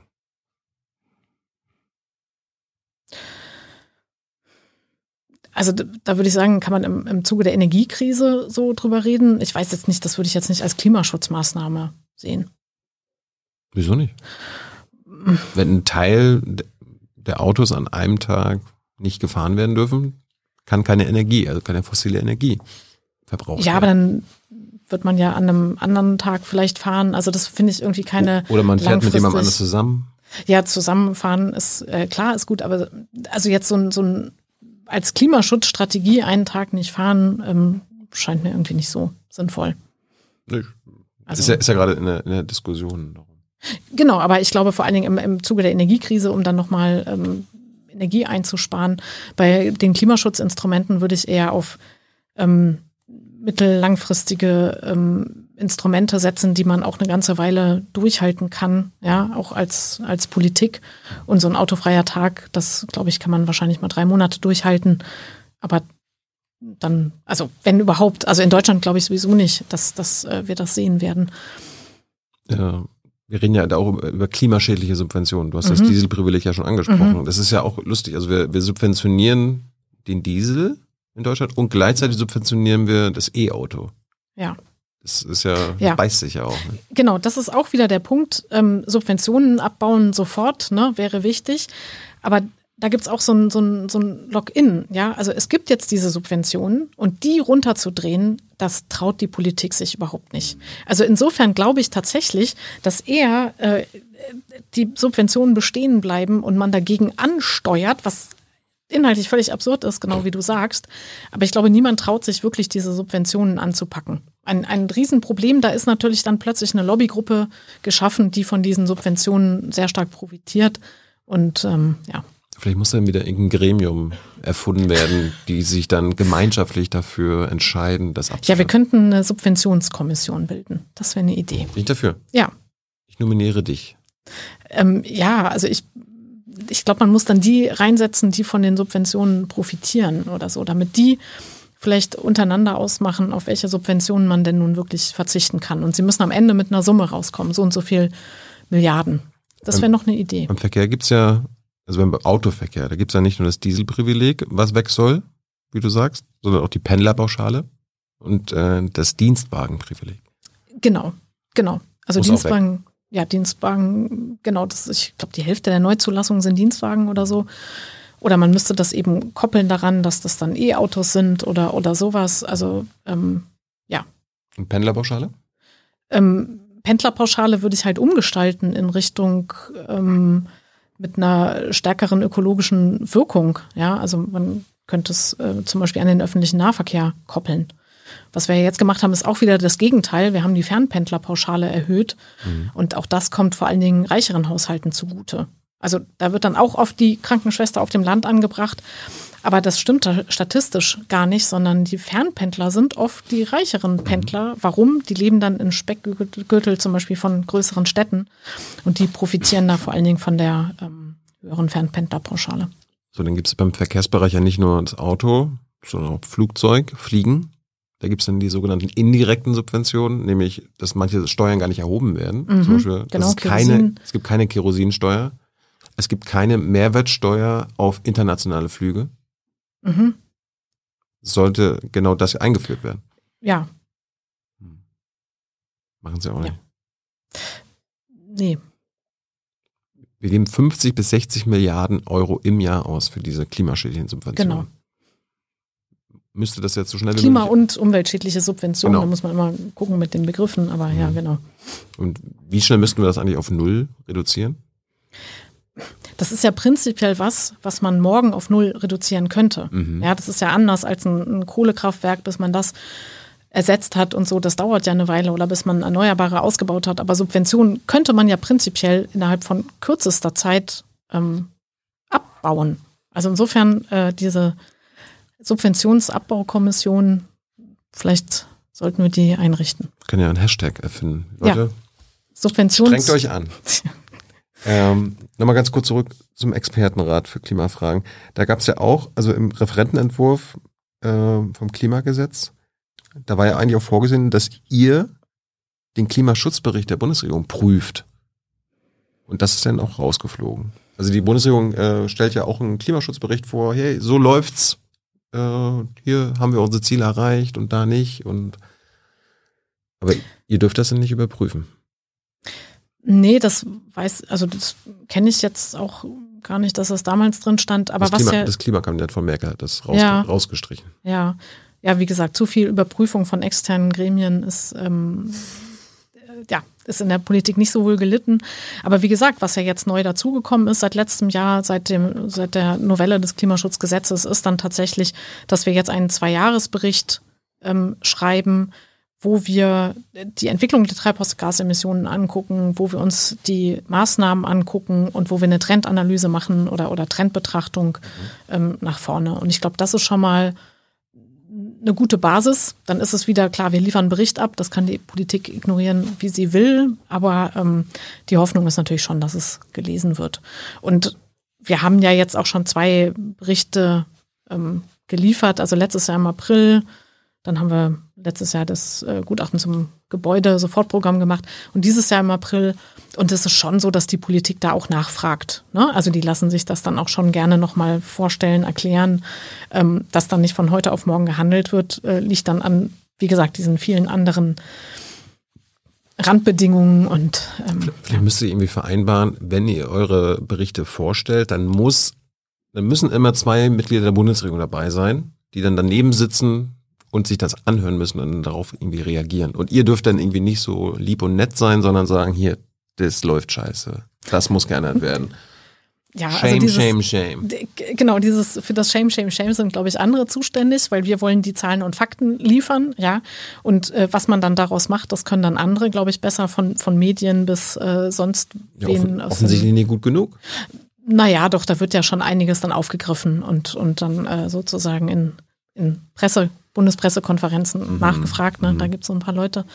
Ähm, was ich schon interessant fände, und wir hatten damals auch äh, so ein, so ein äh, Vorschläge gemacht, wie man die sogenannte Governance des Klimaschutzes in Deutschland verbessern kann. Also sozusagen die Regierungsfähigkeit oder nicht Regierungsfähigkeit, also diese Institutionen und was, was braucht es für Institutionen, wie man das verbessern kann. Und da haben wir schon gesagt, dass es eigentlich gut wäre, wenn zum Beispiel der Expertenrat oder auch andere Gremien dann im Bundestag vortragen. Ja, also das wäre so eine, ja. so eine Sache. Der Bundestag kann uns auch beauftragen mit Sondergutachten. Haben Sie schon gemacht? Nee, haben sie noch nicht gemacht. Ich glaube auch, ja, mal gucken, ob sowas kommt. Hey Leute, diese Folge wird diesmal präsentiert von unserem Partner, äh, äh, Partnern, der Junge Naiv Crowd.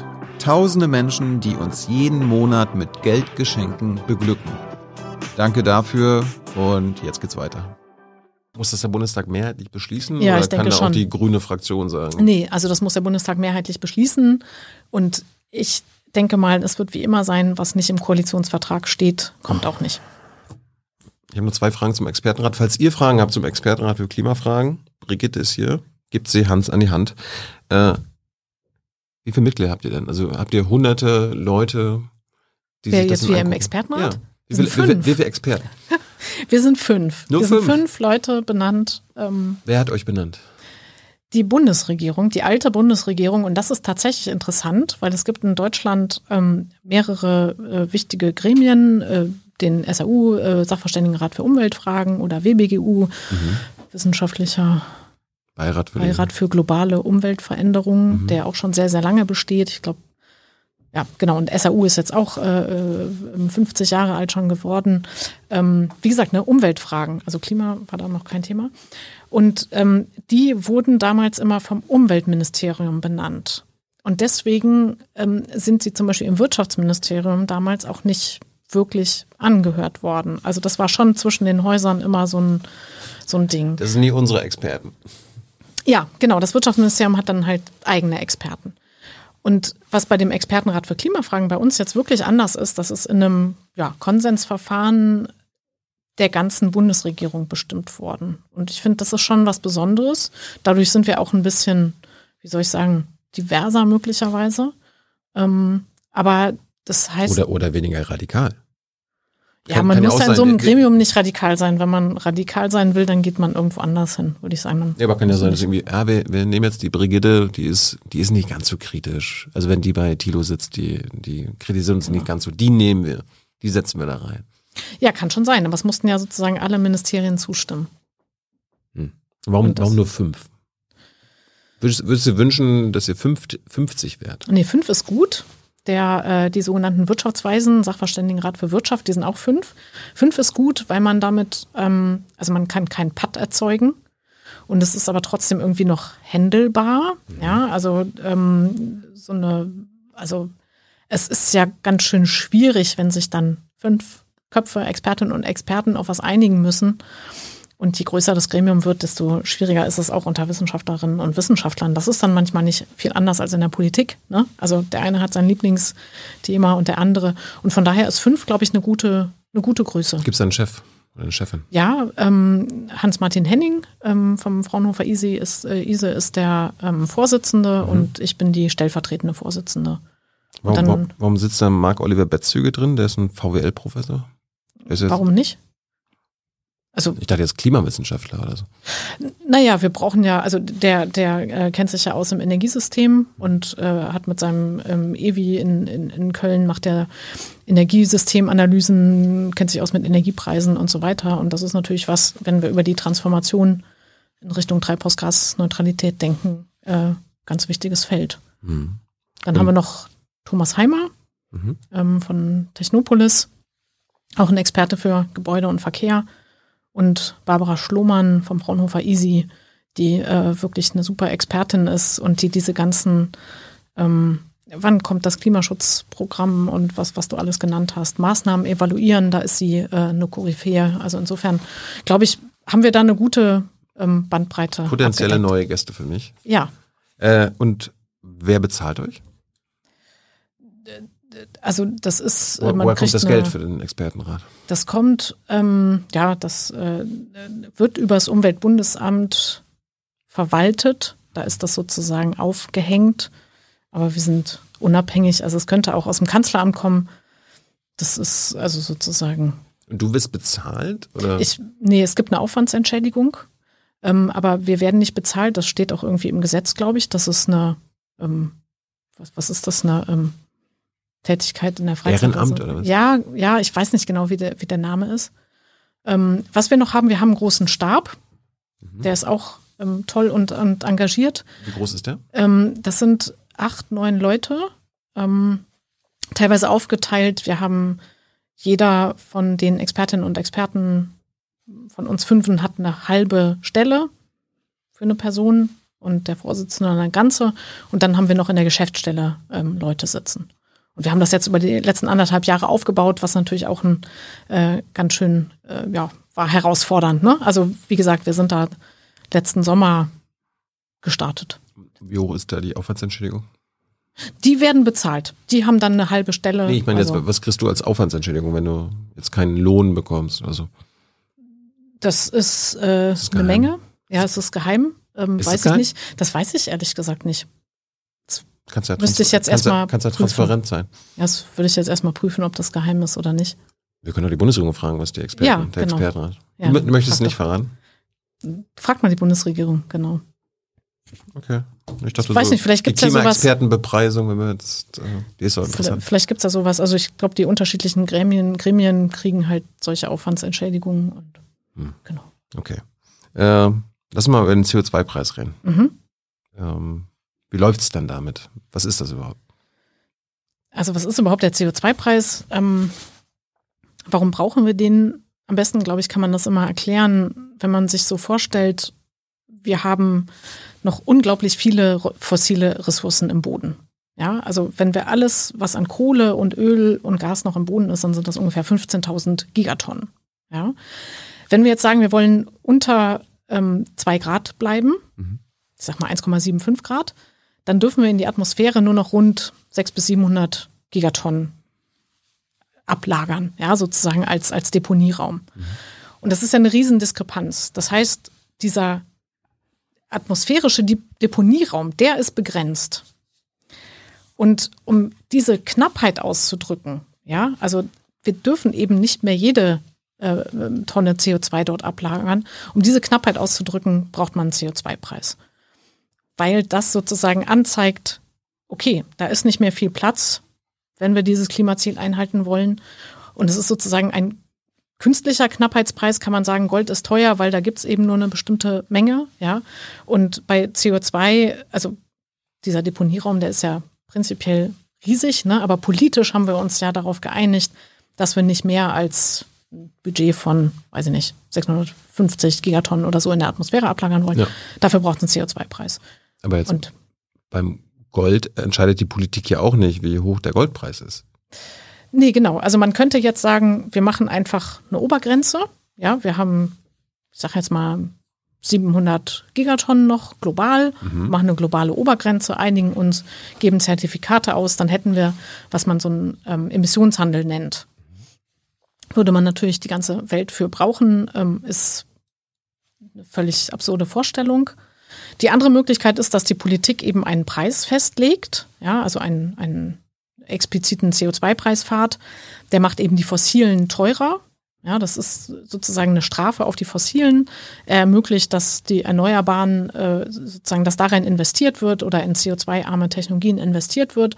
Er hat noch einen dritten Vorteil, dass man nämlich ähm, darüber Einnahmen generiert als Staat, die man dann wieder ausgeben kann, rückverteilen kann an die Bevölkerung, um das sozialgerecht abzufedern. Das sogenannte Klimageld. Zum Beispiel über das Klimageld, mhm. genau. Also das wäre eine Pro-Kopf-Rückerstattung und davon würden besonders die untersten Einkommen profitieren, weil die haben viel kleineren CO2-Fußabdruck. Ja, die wohnen in kleineren Wohnungen oder haben kein Auto.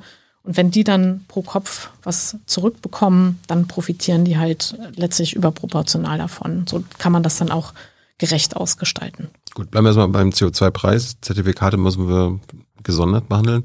Äh, wie steht's denn jetzt gerade um, äh, um den CO2-Preis? Wir hatten es vorhin schon angesprochen. Bundesregierung hat mal angefangen mit 10 Euro, obwohl ihr gesagt habt, 50 wären gut. Ich weiß noch, andere Klimawissenschaftler, Fridays for Future meinten, über 100 muss das sein. Wie ist denn jetzt der Stand? Wie teuer, wie teuer ist der, ist der CO2-Preis jetzt? Und ist der derselbe Preis wie in Frankreich, wie in Polen, in Russland, wie in Amerika? Also wir haben zwei Preise, die in Deutschland wirken. Wir haben einen Teil, ähm, der läuft über den europäischen Emissionshandel. Das ist der Preis, der für die Energiewirtschaft gilt und große Teile der Industrie. Das wird europäisch einheitlich gemacht über so eine Obergrenze, ja. Mhm. Ähm, und der liegt im Moment bei 85 Euro rund. So, das gilt für Kohlekraftwerke und das gilt für große Industriebetriebe, kann man sagen. Und was in Deutschland neu eingeführt wurde 2019, ist ein CO2-Preis für Gebäude und Verkehr, also für diese beiden Sektoren. Und da ist der Preis dieses Jahr ähm, 30 Euro. Und der wächst jetzt jedes Jahr mit rund 5 Euro, bis er dann 2000, ähm, 2025 ist er dann bei 55 Euro und dann geht es in so einen Korridor über 2026 zwischen 55 und 65 Euro, wenn er nicht noch angehoben wird. Also wir haben für die verschiedenen Sektoren erstmal unterschiedliche Preise. Gut, bist du, fangen wir mal mit dem europäischen Emissionshandel an. Erstens, bist du zufrieden, dass er jetzt bei 85 Euro liegt? Sollte er vielleicht höher sein? Also, was man wirklich sagen muss, dieses Instrument des europäischen Emissionshandels hat echt gewirkt. Es hat echt die Emissionen runtergebracht. Und dass wir jetzt einen steigenden Preis sehen, ist ähm, gut und wichtig. Ich würde das flankieren mit so einem Minimumpreis, ja, damit wir nicht irgendwie, äh, jetzt äh, fängt die Kommission da auch schon wieder an, rumzufummeln sozusagen, wo man dann nicht weiß, ob man dann einen Preisverfall sieht. Ich würde es flankieren mit einem Minimumpreis, damit auch Investoren ungefähr so wissen, wohin geht's denn, ja. Was wäre das Minimum? Naja, man ähm, könnte zum Beispiel sagen, 2030 sollten wir einen Minimumpreis von 130 Euro oder sowas haben. Mhm. Ja, das, also sozusagen, dass so die Zielmarke klar ist. Er kann dann höher liegen, mhm. ja, aber unter den Preis würde er nicht fallen, zum Beispiel. Und insofern würde ich sagen, europäischer Emissionshandel, ähm, ja, ähm, ist funktioniert. Der Preis ist auf einem, auf einem ganz guten Niveau, aber wie gesagt, ich würde den absichern über so einen Minimumpreis. Ähm, sind da alle relevanten Industrien drinne, die den, die am Emissionshandel teilnehmen müssen? Naja, es sind die großen Industrien drinne. Der andere Teil der Industrie ist jetzt in, in Deutschland in diesem nationalen System drinne. Ja, damit sind alle abgedeckt? Mm, damit ist bei der Industrie, dann gibt's 15 Prozent, was nicht abgedeckt ist. Das Warum? weiß ich nicht genau, was das dann. Aber müssen nicht alle? Es müssen tendenziell dann alle. Ich muss gerade überlegen, wie, wie groß das ist oder ob bei Industrie. Vielleicht sind es auch nur 5%, die nicht drin sind. Also eigentlich, genau, eigentlich ist alles abgedeckt. Was bei der Industrie ähm, wichtig ist zu wissen, es gibt eben dann einige Ausnahmen, ja, mhm. wo man dann sagt, das sind Industrien, die im globalen Wettbewerb stehen und die wollen wir dann ausnehmen. Und dann gibt es halt so eine äh, ganze Liste mit diesen Ausnahmen.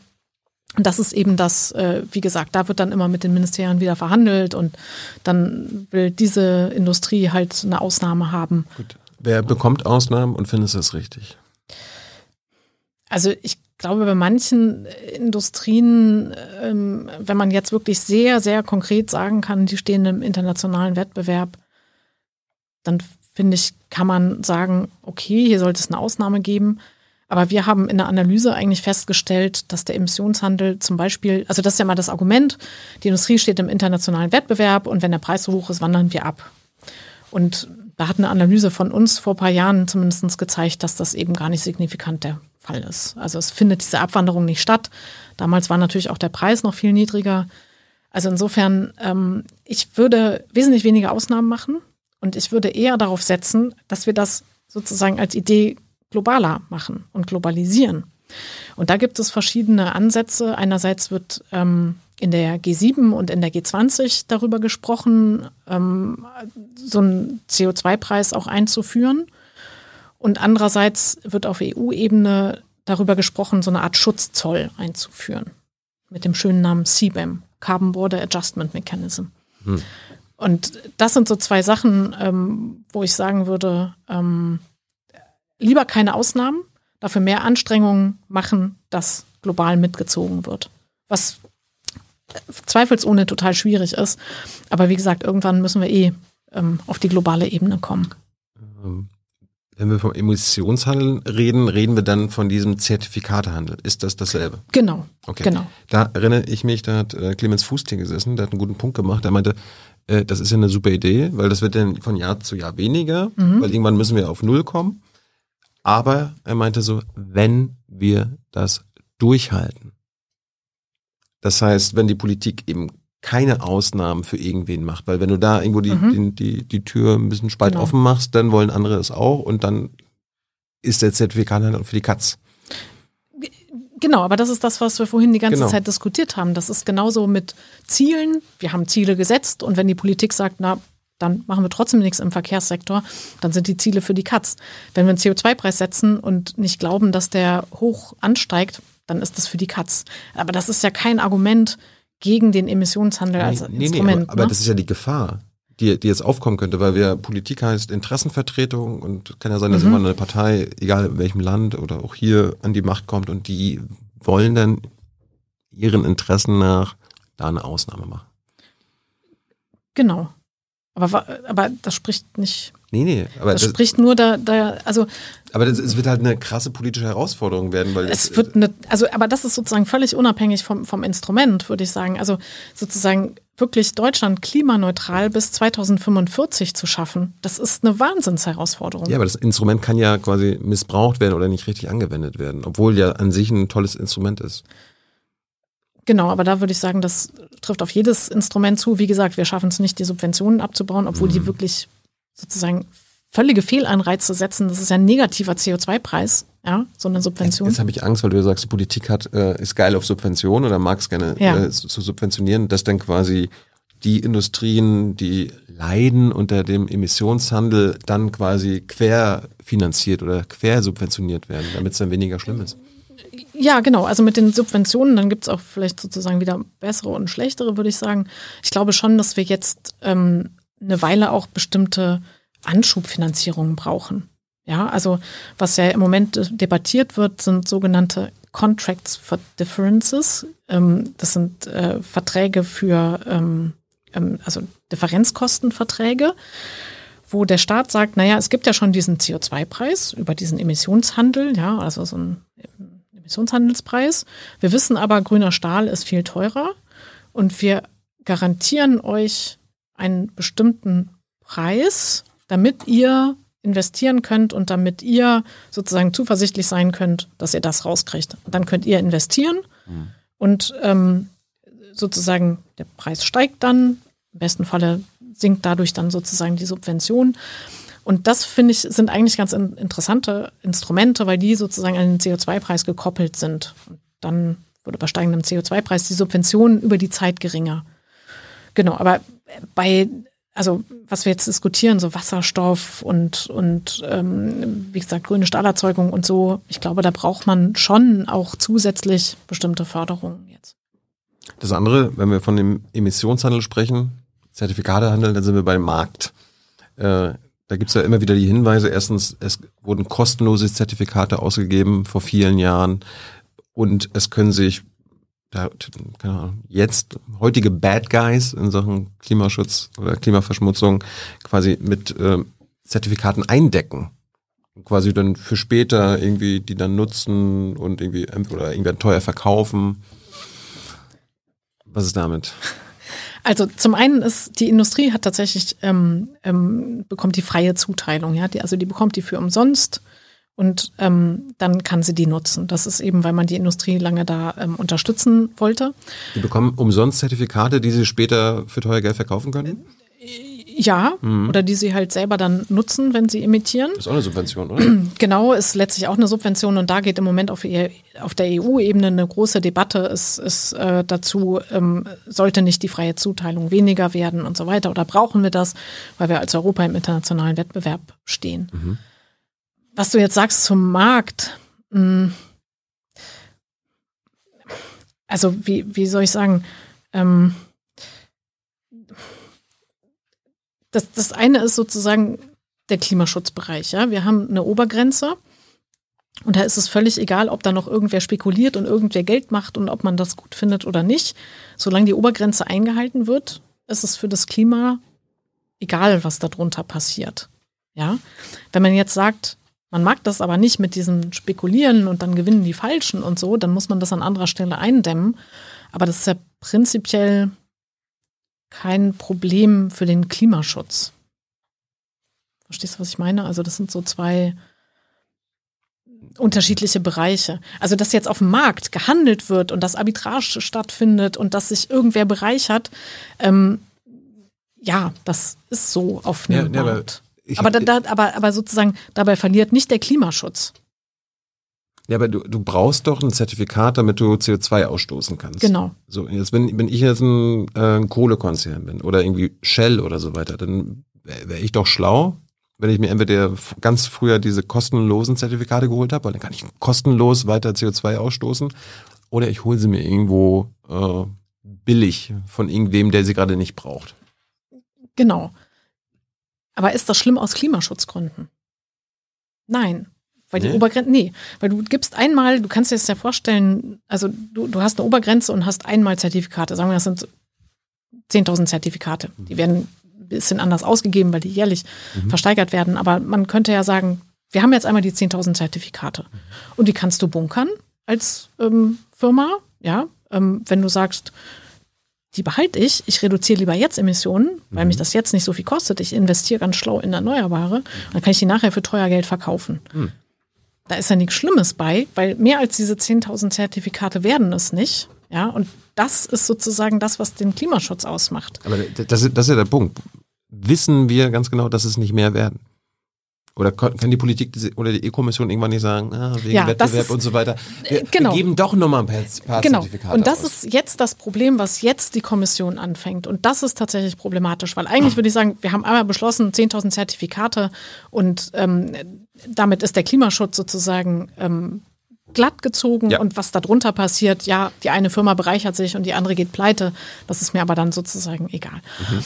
Und was die Europäische Kommission jetzt vorgeschlagen hat, ist, dass sie sagt, ähm, also es gibt noch so einen Mechanismus auf europäischer Ebene, da hat man gesagt, ja, wir wollen nicht diese großen Fluktuationen, wir tun einen Teil von diesen Zertifikaten in eine Kiste, ja, Marktstabilitätsreserve heißt das. Die tun wir da in die Reserve. Die packen wir eigentlich nicht an. Da gibt es noch so einen komplizierten Mechanismus, wenn das wieder auf den Markt geworfen wird und so weiter. Und sozusagen das war eigentlich glaubwürdig. Da bleiben die drin. Das, wenn man Marktteilnehmer ist, dann glaubt man das erstmal. Mhm. Jetzt sagt die Kommission, oh Mensch, jetzt haben wir hier eine Energiekrise. Da sind doch so Zertifikate drin. Da nehmen wir jetzt mal 250 Millionen und werfen die wieder auf den Markt. Mhm. Kriegen dafür äh, 20 Milliarden Euro und 12 Millionen Euro, äh, Milliarden Euro stecken wir dafür in, in Gas- und Ölinfrastruktur. Und das ist natürlich problematisch, weil die Frage ist immer, bleibt die Politik bei ihren ähm, bei dem, was sie versprochen hat. Und das ist, da, da sind sozusagen gerade auch Märkte sensibel, ja. Und ich glaube, wenn die Kommission jetzt anfängt, bei sowas sozusagen dann Eingriff zu machen, dann leidet die Glaubwürdigkeit. Und Markt funktioniert immer dann, wenn er glaubwürdig ist. Und das ist so ein bisschen das, das ähm, Problem, was ich eher sehe. Wie groß ist die Gefahr, dass die EU-Kommission das macht? Das ist jetzt der Vorschlag der Kommission. Ich habe jetzt äh, heute gelesen, dass einige Mitgliedstaaten das auch nicht gut finden. Also von Aber daher mal gucken. Warum schlagen die das überhaupt vor? Also gibt es da keinen Umweltkommissar oder Kommissarin, die sagt, das ist ja irre? Ich glaube, die Kommission muss halt auch gucken, sozusagen, wie kriegen sie jetzt irgendwie Gelder zusammen für dieses Repower EU-Programm. Und ähm, Da kann man das Geld glaube, auch das ist- anders woher bekommen. Ja, genau. Jetzt wird's nämlich, das ist nämlich auch interessant. Jetzt geht's ja eigentlich gar nicht mehr um Klimaschutz, sondern weil sie sagen, das sind Zertifikate, die bringen uns Geld. Hm. Und das ist dann ein Problem. Also hier wird sozusagen Klimaschutz gehandelt gegen Milliarden Einnahmen, um irgendwie ähm, Infrastruktur zu investieren. Ich meine, Isabel Schnabel von der EZB war letztens hier, die würde sagen, das Geld kann auch irgendwo anders herkommen. Die EZB hat das immer. Genau, wir können ja bei der EZB nachfragen, vielleicht. Äh, ja, aber also von, von daher ist das problematisch. Nicht, dass einige Firmen Zertifikate hinlegen und dann für teuren Preis hinterher verkaufen, solange die Menge der Zertifikate sich eben nicht ändert. Also sollten wir jetzt in den nächsten Wochen, Monaten auf diese Zertifikatereform genau Ja, achten. aber genau darauf achten, was die Kommission da macht. Und ich halte das für keine gute Idee, was da jetzt vorgeschlagen wurde. Gut, und jetzt noch zum CO2-Preis, der in Deutschland Mhm. ist. Äh, meintest du der gilt für den Gebäudesektor und den Verkehrssektor. Genau. Also CO2-Preis, den sehe ich an Tankstelle. Also Genau. Benzinpreis. Benzinpreis sind es, äh, 30 Euro sind 9 Cent. 9 Cent. Und Okay. Ja. Und im, im Gebäudesektor, wie wird da das gemessen oder bepreist? Also, der Preis entsteht ähm, bei den ähm, sogenannten Inverkehrbringern, also die das Öl und das Gas äh, sozusagen an Raffinerien und so weiter dann in den Betrieb bringen, also für die Tankstellen und so weiter. Und das merkt man dann auf der Heizrechnung zum Beispiel. Wobei ich jetzt glaube, jetzt ist ja sowieso alles überlagert von den hohen Energiepreisen, ne, von den hohen fossilen Energiepreisen. Von daher schlägt da der, der CO2-Preis im Gebäudesektor im Moment nicht stark zu Aber das ist auch relevant. Es ist auch relevant, ja. Wir haben uns ähm, im Vornherein gedacht, weil wir jetzt ein neues Tool haben im Chat. Wir starten mal eine Umfrage, äh, die Hans am Ende das Ergebnis mitbringt, worüber du dann mit ihm reden kannst, nämlich äh, ob ihr es sinnvoll findet, den CO2-Preis jetzt zu senken, um die Energiepreise damit auch zu senken. Das ist eure Aufgabe jetzt, mit Ja oder Nein zu stimmen. Hans kommt mit dem Ergebnis und dann kannst du mit Hans darüber reden. Ähm, mein letztes Thema beim CO2-Preis ist das Klimageld. Mhm. Was ist die Idee dahinter? Also die Idee dahinter ist, wie gesagt, wir müssen CO2 einen Preis geben, weil wir sonst ähm, mit der Übernutzung der Atmosphäre nicht zurande kommen. Wenn wir CO2 einen Preis geben, dann ähm, kostet, ne, werden Produkte teurer, Benzin wird teurer und so weiter. Und dann ist oft das Gegenargument, das können wir ja nicht machen, ähm, weil es für die Leute teurer wird und weil es gerade für die unteren Einkommen schwierig ist. Stimmt. Und das stimmt auch erstmal. Das ist so. Natürlich äh, können sich reiche Haushalte, ähm, die sagen dann, na, wenn das Benzin ein bisschen mehr kostet, macht mir nichts, kein Problem, fahre ich genauso viel. Und ähm, das ist eben immer ein starker Kritikpunkt auch am CO2-Preis gewesen, dass der, wenn man nichts tut, ist der sozial natürlich erstmal ungerecht oder, oder kann äh, sozial ungerecht sein. Und jetzt ist es aber so, dass wenn der Staat einen CO2-Preis setzt, dann hat er ja dadurch Einnahmen. Und die Frage ist, was macht der Staat mit den Einnahmen? Und eine Idee ist eben, dass man ähm, pro Kopf, also pro Bürgerin, pro Bürger, pro Kind, dann das einfach wieder zurückverteilt. Ja, das, also in der Schweiz zum Beispiel, die haben dieses Modell, da gibt es dann irgendwie 80 Euro im Jahr pro Kopf zurück. Und das kann man Klimageld nennen oder, oder Klimadividende oder wie auch immer. Im Koalitionsvertrag ist es jetzt äh, Klimageld genannt worden. Und das wäre eine Möglichkeit, und davon profitieren dann tatsächlich die unteren Einkommen. Also Warum? jemand, also weil die selber einen wesentlich kleineren Fußabdruck haben, kleinere Wohnungen, ähm, wenige, wesentlich weniger Auto fahren. Viele von den unteren Einkommen haben ja gar kein Auto. Ja. Ähm, und insofern kriegen die dann, hätten sogar einen Bonus. Also wenn man jetzt so einen CO2-Preis von 30, 40 Euro hat, hätten die sogar am Ende des Jahres pro Person 100 Euro mehr auf dem Konto. Ja, also würden da tatsächlich von profitieren. Und Jetzt ist mal ganz naiv gefragt. Also angenommen, äh, der CO2-Preis, Gebäudesektor und Verkehrssektor, da kommt am Ende eine Summe zusammen pro Jahr. Sagen wir mal 100 Milliarden Euro. mhm. Wie werden die dann auf die Bürger also zurück, zurückverteilt? Genau. Also irgendwie, wir haben 83 Millionen Bürger, also jeder bekommt denselben Betrag. Genau, jeder bekommt denselben Betrag. Und dann heißt es oft, naja, aber warum sollen die Millionäre was bekommen und so, ja, aber das ist sozusagen ein bisschen die falsche Denkrichtung, weil äh, wie gesagt, Millionäre würden, haben viel höheren CO2-Fußabdruck, die können mit 100 Euro, was sie dann zurückkriegen, nicht viel anfangen, ja. Aber für die unteren Einkommen ist es tatsächlich so, dass die am Ende des Jahres dann einen Plus haben. Und die große Frage ist, wie kann man das auszahlen, rein mhm. technisch? Ja, und daran äh, sitzen wir halt auch gerade, ähm, dass wir uns verschiedene Auszahlungswege angucken. Zum Beispiel könnte man das über die Familienkasse machen. Ähm, man könnte ein ganz eigenes System aufbauen über Steuer-ID plus Kontonummer und ähm, in der ähm, Schweiz machen sie es über Krankenkasse. Ne? In der Schweiz machen sie es über Krankenkasse, weil in der Schweiz alle in der also in einer Krankenkasse sind. Das ist in Deutschland nicht. Ähm, ich glaube aber, dass es langfristig lohnenswert ist, diesen Kanal aufzubauen, weil wir haben das jetzt gesehen in der Debatte um die hohen Energiepreise. Es gibt in Deutschland keine Möglichkeit, Bürgerinnen und Bürger direkt zu kompensieren. Das wäre ja viel cleverer gewesen als diese ganzen Überlegungen, die, die da jetzt angestellt äh, wurden. Selbst das Energiegeld, das geht dann über die Lohnsteuer, dann sind die Rentnerinnen und Rentner nicht mit erfasst und so weiter. Und wenn wir uns überlegen, wir kommen tendenziell möglicherweise in der Zukunft in, in eine Richtung, wo dann gibt es vielleicht auch mal eine Fleischsteuer, dann haben wir die gleiche Debatte, wo die Leute sagen, oh nee, dann können die ärmeren Einkommen sich kein Fleisch mehr leisten. Und deswegen glaube ich, dass es absolut Sinn macht, diesen Kanal aufzubauen, sodass wir pro Bürgerin, pro Bürger, pro Kind etwas zurückzahlen können. Das wird eine Anstrengung werden, aber ähm, ja, ich glaube, es ist lohnenswert, das jetzt aufzubauen. Gibt es eine Alternative? Wohin das Geld fließen kann? Oder, oder für man, die Entlastung? Man, man, könnte ja auch sagen, okay, wir haben, der, der Batzen, der ja. geht halt nicht an die Bürger zurück, sondern wir denken uns eine andere soziale Alternative aus. Genau. Also es gibt verschiedene ähm, Entlastungsoptionen, ähm, manche besser, manche schlechter. Es wird ja jetzt auch schon zurückgegeben. Das wissen die meisten nicht. Und hm. aus meiner Sicht hat das die Bundesregierung auch nie besonders gut kommuniziert.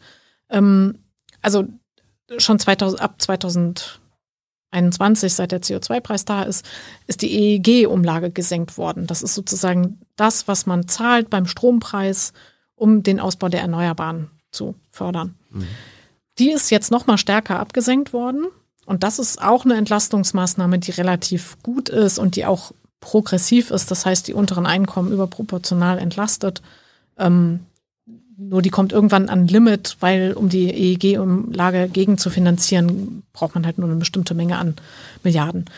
Was man auch machen kann, und das ist eigentlich der Weg, den die Bundesregierung ähm, dann 2019 äh, gegangen ist, wo sie gesagt haben, also wenn wir den CO2-Preis einrichten, dann nehmen wir einen Großteil der Einnahmen, um in ähm, CO2-arme Infrastruktur zu investieren. Und da kann man sagen, das kann auch erstmal Sinn machen, ähm, da ist sozusagen die Idee dahinter, dass man sagt, wir brauchen ja erstmal die Alternativen. Ja, selbst wenn wir der Oma auf dem Lande, ne, wieder Einzelfallbeispiele, ähm, dieses Klimageld auszahlen würden, das hilft ja gar nicht, weil die hat kein Auto und es gibt keinen öffentlichen Nahverkehr. Dann ist die trotzdem aufgeschmissen. Und ähm, deswegen zu sagen, wir müssen eigentlich Infrastruktur, öffentlichen Nahverkehr ausbauen, wir müssen ähm, Häuser, Dämmprogramme machen, das ist eigentlich der Weg, der den die Bundesregierung erstmal eingeschlagen hat. Und das, das wäre jetzt auch ein Vorschlag oder eine Idee gewesen. Keine Ahnung, Klimageld kommt jährlich mit 100 Milliarden irgendwie zusammen. Ich glaube, es sind so 10, 20. Ja gut, aber die Größenordnung. Ja, ja, 100 genau. ist äh, plastischer. Mhm, ja. Und da könnte die Bundesregierung sagen, okay, Brigitte, wir machen mit dem Geld kostenlosen ÖPNV. Genau, kostenloser Für alle ja. Bürger.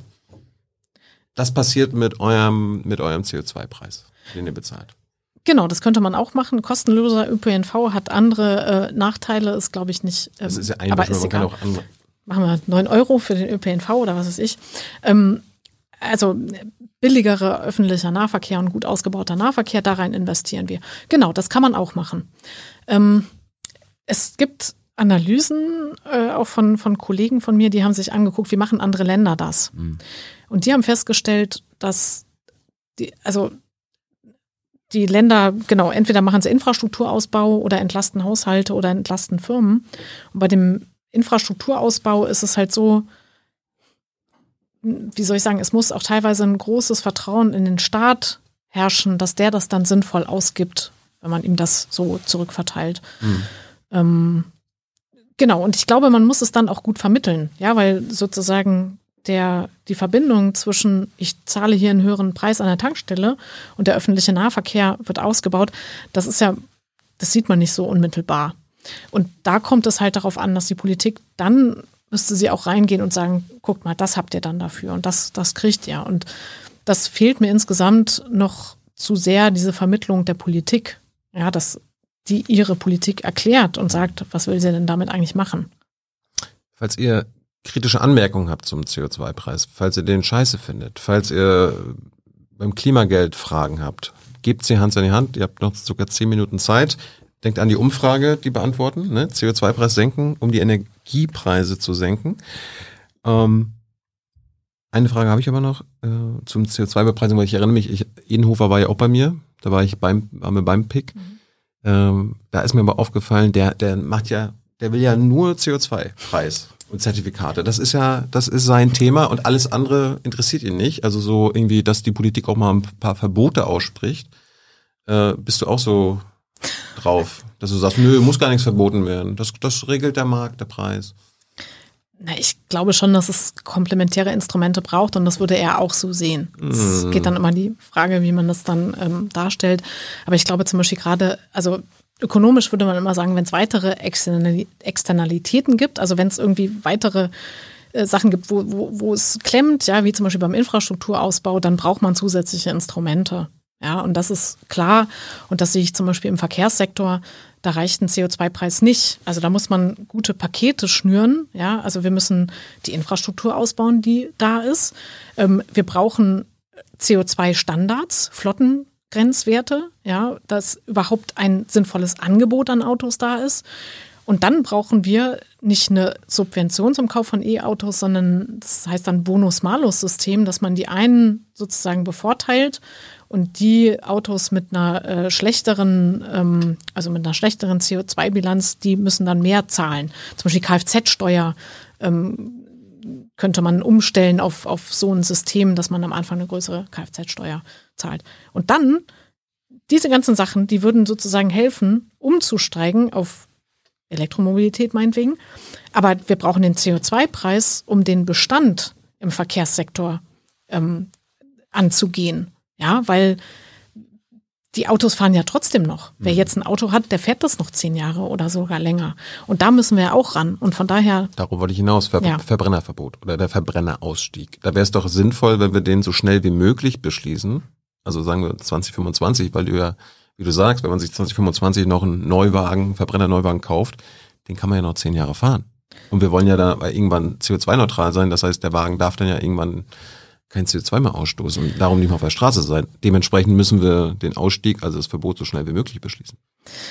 Also ich glaube, dass ein Verbot das nur unterstützen kann. Mhm. Ich äh, glaube, ein Verbot alleine wird ähm, gar nicht das ähm, erreichen. Und ich glaube wirklich, dass wir diese ganze Kette brauchen von, von dem, was ich eben gesagt habe. Also wir müssen andere Autos produzieren, dafür müssen die Hersteller sozusagen mit den Flottengrenzwerten ähm, diese Randbedingungen haben. Wir brauchen diese Umstiege, Bonus-Malus brauchen ein anderes Kfz-Steuer und wir brauchen den CO2-Preis und ein, ähm, ein Verbrennerverbot. Das ist aus meiner Sicht hat vor allen Dingen eine Signalwirkung mhm. an die Hersteller. Mhm. Ja, ich weiß es nicht, ob ich 2025 halte ich für sehr früh. Das weiß ich nicht, ob das machbar ist. Ähm, ja, aber 2035 wäre schon zu spät, weil wenn wir 2045 klimaneutral sein wollen, dann dürfen wir diese ja, 2035 die, gekauften Autos ja nicht mehr rumfahren. Ich würde sagen, die Ankündigung dass man das für 2035 machen will, was die EU ja eigentlich machen will. Mhm. Das hat schon einen Rieseneffekt und wir sehen ja, dass äh, einige Hersteller, also äh, da findet jetzt eine Transformation statt und äh, die stellen langsam um. Also insofern, ähm, genau, also meinetwegen 2005, äh, 2030, ne? Verbrennerverbot, aber wie gesagt, so wir brauchen für den Fahrzeugbestand, der fährt, für die Flotte, da brauchen wir auch einen CO2-Preis. Gut, zum Schluss nochmal äh, zu Mercator, äh, also du bist Generalsekretär von Mercator Research Institute on Global Commons and Climate Change. Genau. Ist das eine Stiftung? Oder ist das so ein Nee, das ist eine gemeinnützige GmbH. Ja. Ähm, aber Mercator haben wir im Namen, weil wir gefördert werden von der Stiftung Mercator. Das ist eine Stiftung. Die Und fördert einige, einige Sachen im Wo, wo kommt das Geld außer von Mercator? Das Geld ist ähm, vom der Metro-Konzern, die Familie Schmidt, hat ähm, Hm. diese Stiftung ins Leben gerufen und ja, daher Ja, kommt aber das Geld. das, äh, das Geld kommt, also eures Instituts kommt hundertprozentig Nee. von Mercator?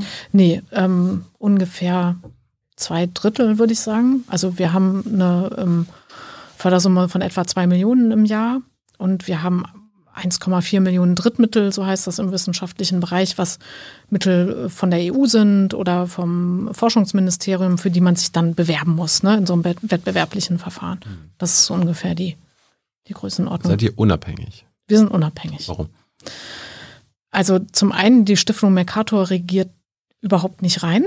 Ja, man hat einen Antrag geschrieben, dass man dann für sieben Jahre diese Förderung bekommt. Ja, ähm, aber die lassen uns den vollen Freiraum. Also da wird nicht rein regiert, das dürft ihr nicht, das und das nicht. Also natürlich gibt es ein Interesse, aber es ist sozusagen kein, also da sind wir völlig unabhängig. Und die Forschungsmittel, das sind ja sowieso unabhängige Gelder. Also diese Drittmittel, das ist ja, dass man dann dem Forschungsministerium die Berichte liefert oder so. Jetzt bist du die Generalsekretärin, bist, Mhm. du, bist du die Chefin, Nee, da gibt's noch einen Direktor, das ist der Ottmar Edenhofer. aber der ist doch schon beim Pick. Ja, der, der ähm, braucht aber mehr als einen Job. Das kriegt er hin? Ja, Aber, äh, Du bist dann Nummer zwei Genau. in dem Laden. Wie viel arbeiten denn für dich? Also wie, wie viel arbeiten am Laden? MCC, wir sind so rund 70 bis 80 Köpfe, aber nicht Vollzeitstellen. Ne? Also da sind dann von, von Hiwis bis Doktoranden alle dabei. Ähm, aber das ist so die Größenordnung. Sind das alles begrenzte? Weil es gibt ja gerade diese Ich, ich bin Hanna-Bewegung. Habt ihr auch viel ähm, Ja, wir sind nur begrenzt, weil wir haben eine Förderung bis Ende 2024. Und ähm, Das gilt auch für dich dann. genau. Also kannst du denn einen Lebensplan? Ich meine, wo, woher weißt du, was du 2025 machen kannst? Dass du noch einen Job hast? Ja, oder da, so? da, da, da gibt's eine Idee, dass wir uns äh, mit dem PIC dann zusammentun, also mit dem Potsdam-Institut. Das ist so die, die Vision, aber da müssen noch einige Schritte gemacht werden. Aber ähm, ja, genau. Ich habe mich nochmal mit Mercator beschäftigt. Da Mhm. gibt es auch einige Kritik an dieser, an dieser Stiftung, weil die sind nicht gerade transparent. Findest du das problematisch? Ich meine, die hatten irgendwie 2020 einen Haushalt von 112 Millionen Euro, aber irgendwie ist, das kommt, meiste Geld kommt ja dann von einer übergeordneten Meridian-Stiftung, Mhm. die ja dann von dieser, von Schmidt und Metro kommt. Mhm.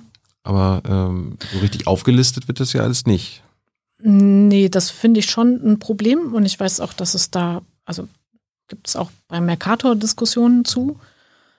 Generell kann man sich ja fragen, ist das eigentlich so gut, dass Stiftungen so viel finanzieren? Mhm. Ne? Das finde ich ist schon eine sehr berechtigte Frage, weil man kann ja sagen, wenn das im öffentlichen Interesse ist, dann sollte das auch äh, sozusagen über ähm, die Regierung oder so finanziert werden. Also insofern finde ich eine kritische Frage da absolut berechtigt. Gibt so, ein, so ein schönes Buch, vielleicht haben wir den mal ein, Scheinheilige Mhm. Stifter, wie reiche und Unternehmen durch gemeinnützige Stiftungen noch mächtiger werden. Also da ist ja auch mal die Kritik, also erstens, wo kommt das Geld her und zweitens, sind diese Stiftungen dann eigentlich demokratisch äh, geführt, weil am Ende kann ja die Stiftungsfamilie entscheiden, obwohl gleichzeitig der Staat ja äh, durch Steuervergünstigung und so weiter, also wir als Gesellschaft denen eine Menge äh, bieten und ermöglichen.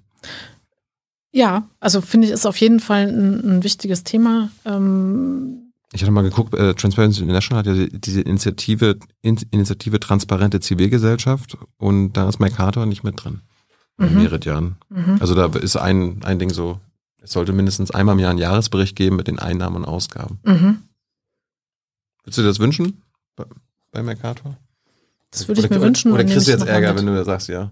Nein, wie gesagt, ich glaube, dass da auch intern ähm, auch eine Debatte zu stattgefunden hat oder stattfindet. Also insofern ist es ähm, schon auf dem Schirm.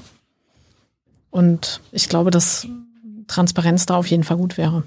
Zum Schluss, willst du dein Leben lang Wissenschaftlerin bleiben oder kannst du irgendwann mal vorstellen, in die Politik zu gehen?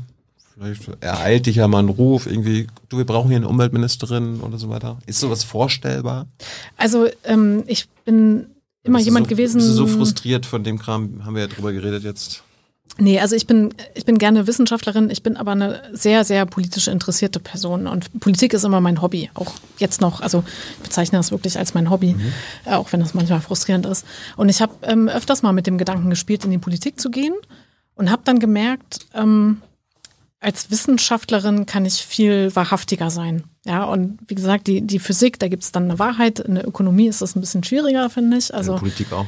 Ähm, und in der Politik ähm, auf jeden Fall. Und ich habe das Gefühl, ich müsste dann Sachen verkaufen, ähm, hinter denen ich vielleicht nicht ganz stehe. Und man sieht das ja jetzt schon, die Grünen sind in der Regierung und ähm, da sind jetzt bestimmte Randbedingungen, Constraints, die die auch ja, wo die halt eingezwängt sind. Und da denke ich mir, habe ich in der Wissenschaft doch einfach eine super Position. Und wie gesagt, ich, ich sehe mich auch an der Schnittstelle zwischen Wissenschaft und Politik und von daher habe ich immer den Draht und den, ähm, die Verbindung dazu. Insofern ist da meine Rolle, glaube ich, gut gewählt.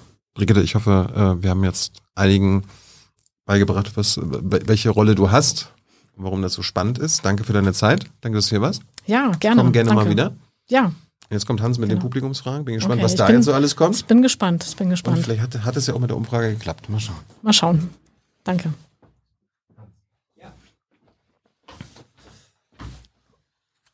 Ja, ich musste mich noch mal eben äh, drum kümmern, wie nach das, wie dann das Ergebnis der Umfrage so. hier reinkommt. Ich kenne das ja auch noch nicht. So, ja, es gab ähm, eine, eine, eine sehr lebhafte Debatte im Chat darauf äh, über ein oder zwei Spezialthemen. Kommen wir gleich drauf. Aber erstmal die konkreten Fragen. Ähm, Herr von W. sagt, Brigitte, fällt es dir nicht manchmal schwer, den Optimismus weiter aufrechtzuerhalten, wenn die Faktenlage immer düsterer wird und sich auf der Ebene der politischen Entscheider so wenig bewegt? Ja, das ist eine absolut berechtigte Frage. Also ich bin schon generell ein optimistischer Mensch, würde ich sagen. Und, und ähm, bewahre mir immer weiter die Hoffnung. Und ich glaube, sonst kann man in diesem Bereich Klimawandel, Klimaschutz auch gar nicht arbeiten, weil es natürlich immer wieder Rückschläge gibt und, und vieles dann frustrierend ist. Aber also gerade jetzt nochmal, wo ich dann auch so geguckt habe, jetzt äh, in dem Gespräch hier, wo habe ich angefangen? Und da sehe ich schon, dass sich was getan hat. Ja, also zwischen 2000 oder, oder und jetzt, da hat sich was getan. Es, das Problem ist, es ist viel zu langsam. Und damals konnte man noch nicht so durchdringen, weil der Klimawandel, das war so abstrakt, das war irgendwas, was da in Afrika stattfindet und das den Leuten irgendwie beizubringen, ja, das hat dann erst geklappt 2018 Hitzewelle in Deutschland, 2019 Fridays for Future. Und deswegen sind wir einfach der Zeit hinterher. Also es tut sich was, das macht mich optimistisch, aber wir sind einfach sehr, sehr spät dran. Äh, Günter Grass, die Älteren kennen ihn noch, hat mal gesagt, der Fortschritt ist eine Schnecke. Nicht? Ja, das ist ist das, das so? Problem. Aber äh, also die, äh, die Dramatik der Veränderungen erlaubt eben eigentlich gar kein Schneckentempo. Sind wir auch die Politik in unserer Erkenntnis ähm, eigentlich hinterher und nehmen gar nicht sozusagen die Dynamik der Veränderungsprozesse und ihre Kipppunkte und was da alles ist, ignorieren wir das? Sind wir zu doof, um das zu merken? Blenden wir es bewusst aus? Na, ich glaube, wir sind ja als Menschen schon eher gerne behäbig und so bleiben beim Status quo. Und ich glaube, es kommt immer darauf an, so Gelegenheitsfenster zu nutzen. Ja, dann kann Wandel stattfinden. Und Windows of der genau, Engländer, also ja. Vielleicht war es damals dann nochmal die Debatte um den Ausstieg aus der Kernenergie dann Mhm. wieder. Ähm, oder so Jetzt das, das Ahrtal, ist das? das Ahrtal vielleicht auch. Eigentlich hätte ich auch gesagt, dass der, der Krieg und diese Erkenntnis, dass wir so unglaublich von fossilen Rohstoffen abhängig sind, dass das eigentlich nochmal eine positivere Dynamik in Richtung Mhm. Erneuerbare gibt. Und das nehme ich eigentlich noch nicht so wahr. Also Ja, das Im ist Moment irgendwie so. äh, spielt sich das noch sehr wesentlich auf der Kostenebene ab. Genau. Nicht? Genau, und da ist es auch, also klar, man kann jetzt mantraartig sagen, wir müssen die Erneuerbaren schneller Mhm. ausbauen, aber da habe ich noch nicht so das Gefühl, dass da der, wie soll ich sagen, der Funke übergesprungen ist. Ja. Ähm, David Kleinertz fragt, das schließt eigentlich direkt äh, an diese sozusagen Grundsatzfrage an, wie schwer ist das, den Optimismus aufrechtzuerhalten. Äh, er möchte wissen, welche konkreten äh, Umsetzungen in der Klimapolitik haben aufgrund der Expertise des Expertenrats bereits stattgefunden. Also habt ihr sozusagen eine Positivliste, wo ihr sagen, das ist passiert wegen uns. Nein, also wir sind ja Nein? viel zu, naja, also vielleicht eine Sache, aber wir, wir sind ja viel zu jung. Ja, also wir sind ja ähm, 2000 ins Leben gerufen worden Ja, das und sind 20 Jahre. Äh, 2020. Ach. 2020, Gott, nee. Also ja. wir, wir, haben drei Berichte bisher mhm. abgegeben, also da darf man sich nicht zu viel ähm, direkten Einfluss sozusagen erwarten. Aber ich glaube, also was, was wir letztes Jahr zum Beispiel haben wir eine Analyse vorgelegt ähm, zum EU-Klimaziel und was mhm. das für Deutschland heißen würde und das runtergebrochen. Ich glaube, das war nochmal wichtig auch für die Debatte. Dann kam ja das Verfassungsgerichtsurteil. Das ist zum Beispiel auch so ein Umbruchpunkt gewesen. Plötzlich gab es dieses Urteil des Verfassungsgerichts. Die Politik hat gesagt, wir ändern alle unsere Ziele. Und jetzt haben wir diesen ambitionierten Ziel, Ziele. Also das ist sozusagen auch nochmal so ein, so, ein, so ein Kipppunkt vielleicht gewesen. Nun, die Politik kommt mit den Maßnahmen nicht hinterher. Aber ähm, zurück zu der Frage, ja. also die, ähm, also was heißt das EU-Ziel für Deutschland, dass das dann 65 Prozent Minderung heißt? Ich glaube, das hat es der Regierung vielleicht schon erleichtert, dieses Ziel dann zu beschließen, auch weil der Expertenrat, wir hatten da auch so eine Analyse gemacht, wo, wo müsste das ungefähr liegen. Aber ja, ansonsten hoffe ich einfach, dass wir die Politik gut informieren und dann vielleicht auch mal von der Seite anstupsen. Ähm, und ich, ich glaube, man tut sich keinen Gefallen, wenn man so erwartet, dass dann direkt was umgesetzt wird. Also anders als beim MCC würde ich sagen, da haben wir 2019 einen riesen Einfluss gehabt auf die Debatte zum CO2-Preis. Also das ja, aber du hast ja aufs Montreal-Protokoll ja. äh, hingewiesen, äh, wobei im äh, Ozonloch, da hat es funktioniert. Da hat, da, da hat sich die Staatengemeinschaft der Welt relativ schnell drauf geeinigt und gesagt, wir verbieten den Stoff, wir verbieten die Produktion in ganz kurzer Zeit. Und dann ging es auf einmal. Es wurden A, ähm, Ersatzstoffe, die die gleiche Funktion mhm. ähm, statt FCKWs äh, erfüllten, gefunden und das Ozonloch schließt sich. Warum da, warum nicht hier? Weil das ein viel ähm, kleineres Problem sozusagen war. Es war zwar global, aber genau wie du sagst, ähm, man hatte den Ersatzstoff schon. Ja, also FCKW konnte man mhm. verbieten. Die Firmen standen schon in den Startlöchern mit dem, mit dem neuen Produkt. Und ähm, da war das dann sehr einfach. Ja, und das war ja dann auch eine begrenzte Anzahl an Firmen, die davon mhm. vielleicht abhängig ist. Hier ist es ja so, wenn wir sozusagen CO2 verbieten, ja, also ganz Saudi-Arabien, der ganze Nahe Osten hängt da sozusagen am, am Tropf des Öls. Und das heißt, wir haben es hier mit Staaten zu tun. Und das ist nochmal was anderes als, als mit Firmen. Ja, dieser Ersatzstoff, wir, wir können CO2 eben nicht eins zu eins ersetzen.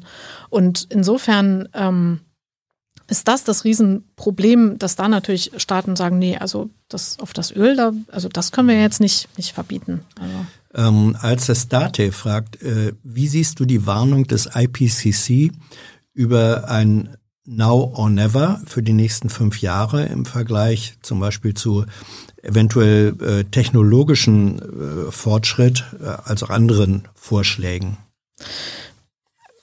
Also diese dieses Framing so now or never oder mhm. es ist fünf vor zwölf. Wir haben irgendwie seit 10, 15 Jahren fünf vor zwölf. Ja. Und ich habe das Gefühl, das nutzt sich auch so ein bisschen ab. Das ist so das Problem. Also immer so, wir müssen jetzt noch handeln. Und wir können eigentlich nur, es hieß immer, 2020 müssen ja. die Emissionen runtergehen und pieken. Ja, und das haben wir halt nicht geschafft. Ja, dann müssen wir ja 2025 pieken.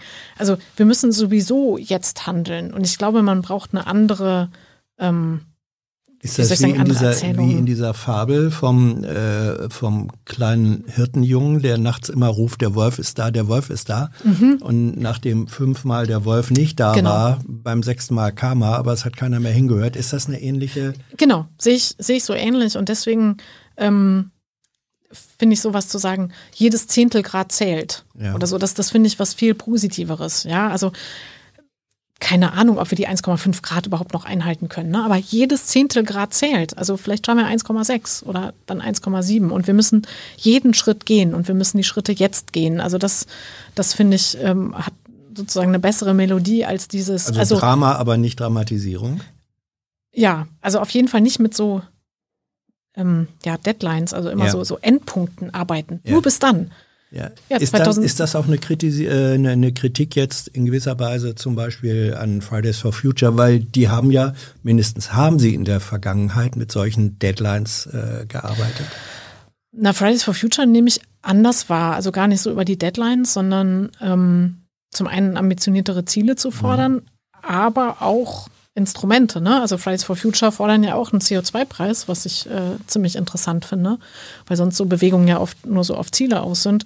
Also von daher, ähm, dieses mit den Deadlines, das sehe ich bei Fridays for Future eigentlich nicht so stark. Ähm, nie wieder fragt, was hältst du vom Konzept des Budgets, also der Argumentation, wir haben sozusagen so und so viel Speicherbudget noch. Äh, sind, ist das nicht grundsätzlich falsch, dieses, dieses Bild in der Annahme, mh, da wir eigentlich gar kein Budget haben, als Vorstellung haben dürfen, sondern es kann eigentlich nur darum gehen, die Emissionen möglichst schnell senken zu müssen. Also ist mhm. Budget als Hilfskonstruktion mhm. sinnvoll oder bietet es eine scheinbare Sicherheit? Wir können ja noch. Ja, das ist eine interessante Frage. Also da äh, könnte ich jetzt ganz lange zu antworten. Also das eine ist, ähm, es gibt in dem Sinne tatsächlich ein Budget, das hatte ich ja auch vorhin gesagt, mhm. wenn man sagt, man will eine bestimmte Temperatur nicht überschreiten, dann darf man nur noch eine bestimmte Menge an CO2 emittieren.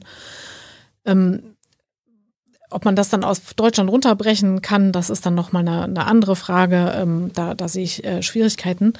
Aber tatsächlich hat sich so ein bisschen in, eher durchgesetzt. Also dieses Budget ist ja auch so abstrakt und genau und wer darf wie viel und es ist so ein mhm. Kuchen und wenn der eine darf, dann darf, kann der andere das nicht mehr imitieren. Und insofern hat sich eigentlich eher so durchgesetzt, ähm, zu sagen, wann ist man auf Null Emissionen oder Netto Null Emissionen, Treibhausgasneutralität. Mhm. Und das finde ich auch für die Politik viel besser handhabbar. Und das hat in der Politik auch was umgewälzt. Also zu sagen, wir müssen auf Null runter. Wir müssen alle auf Null runter und alle Sektoren müssen auf Null runter. Früher war es immer so, naja, man muss 80 bis 95 Prozent mindern. Na, dann nehmen wir die letzten fünf Prozent. Mhm. Ja, und, und insofern würde ich zustimmen, in der politischen Umsetzung ist es viel besser, darauf zu konzentrieren, dass wir auf Null runter müssen. Also weil Budget ja. eben doch den Anschein einer gewissen äh, Sicherheit äh, ja, ja. Äh, noch, noch bietet, ne? die eigentlich nicht mehr da ist. Wir müssen natürlich beides zusammenbringen, ja. weil sozusagen, wenn wir dann erst äh, da ganz hinten auf Null kommen, dann ist das eben auch nicht ausreichend. Ne? Also sozusagen die Menge, so die Menge unter der Kurve, die zählt dann halt doch. Also das ist das, was zählt für, für die Klimawirkung. Also insofern beides, aber politisch würde ich immer auf die wann sind wir netto null gehen. McMichael fragt, ähm, es wird immer darüber geredet, dass Wind- und Solarkraftwerke zu volatil seien, also zu sehr schwanken und man deswegen Gas, Kohle, Atom braucht, um das auszugleichen. Warum ist dann jetzt die konkrete Frage, setzt man nicht viel mehr auf Energiespeicher? Genau, also ähm, Gas, Kohle, Atom braucht man nicht, wenn dann braucht man Gaskraftwerke, weil die halt schnell hochfahren ja. können und runterfahren können. Also die könnten da äh, sozusagen das ausbalancieren. Da haben wir natürlich jetzt eine neue Debattenlage nochmal.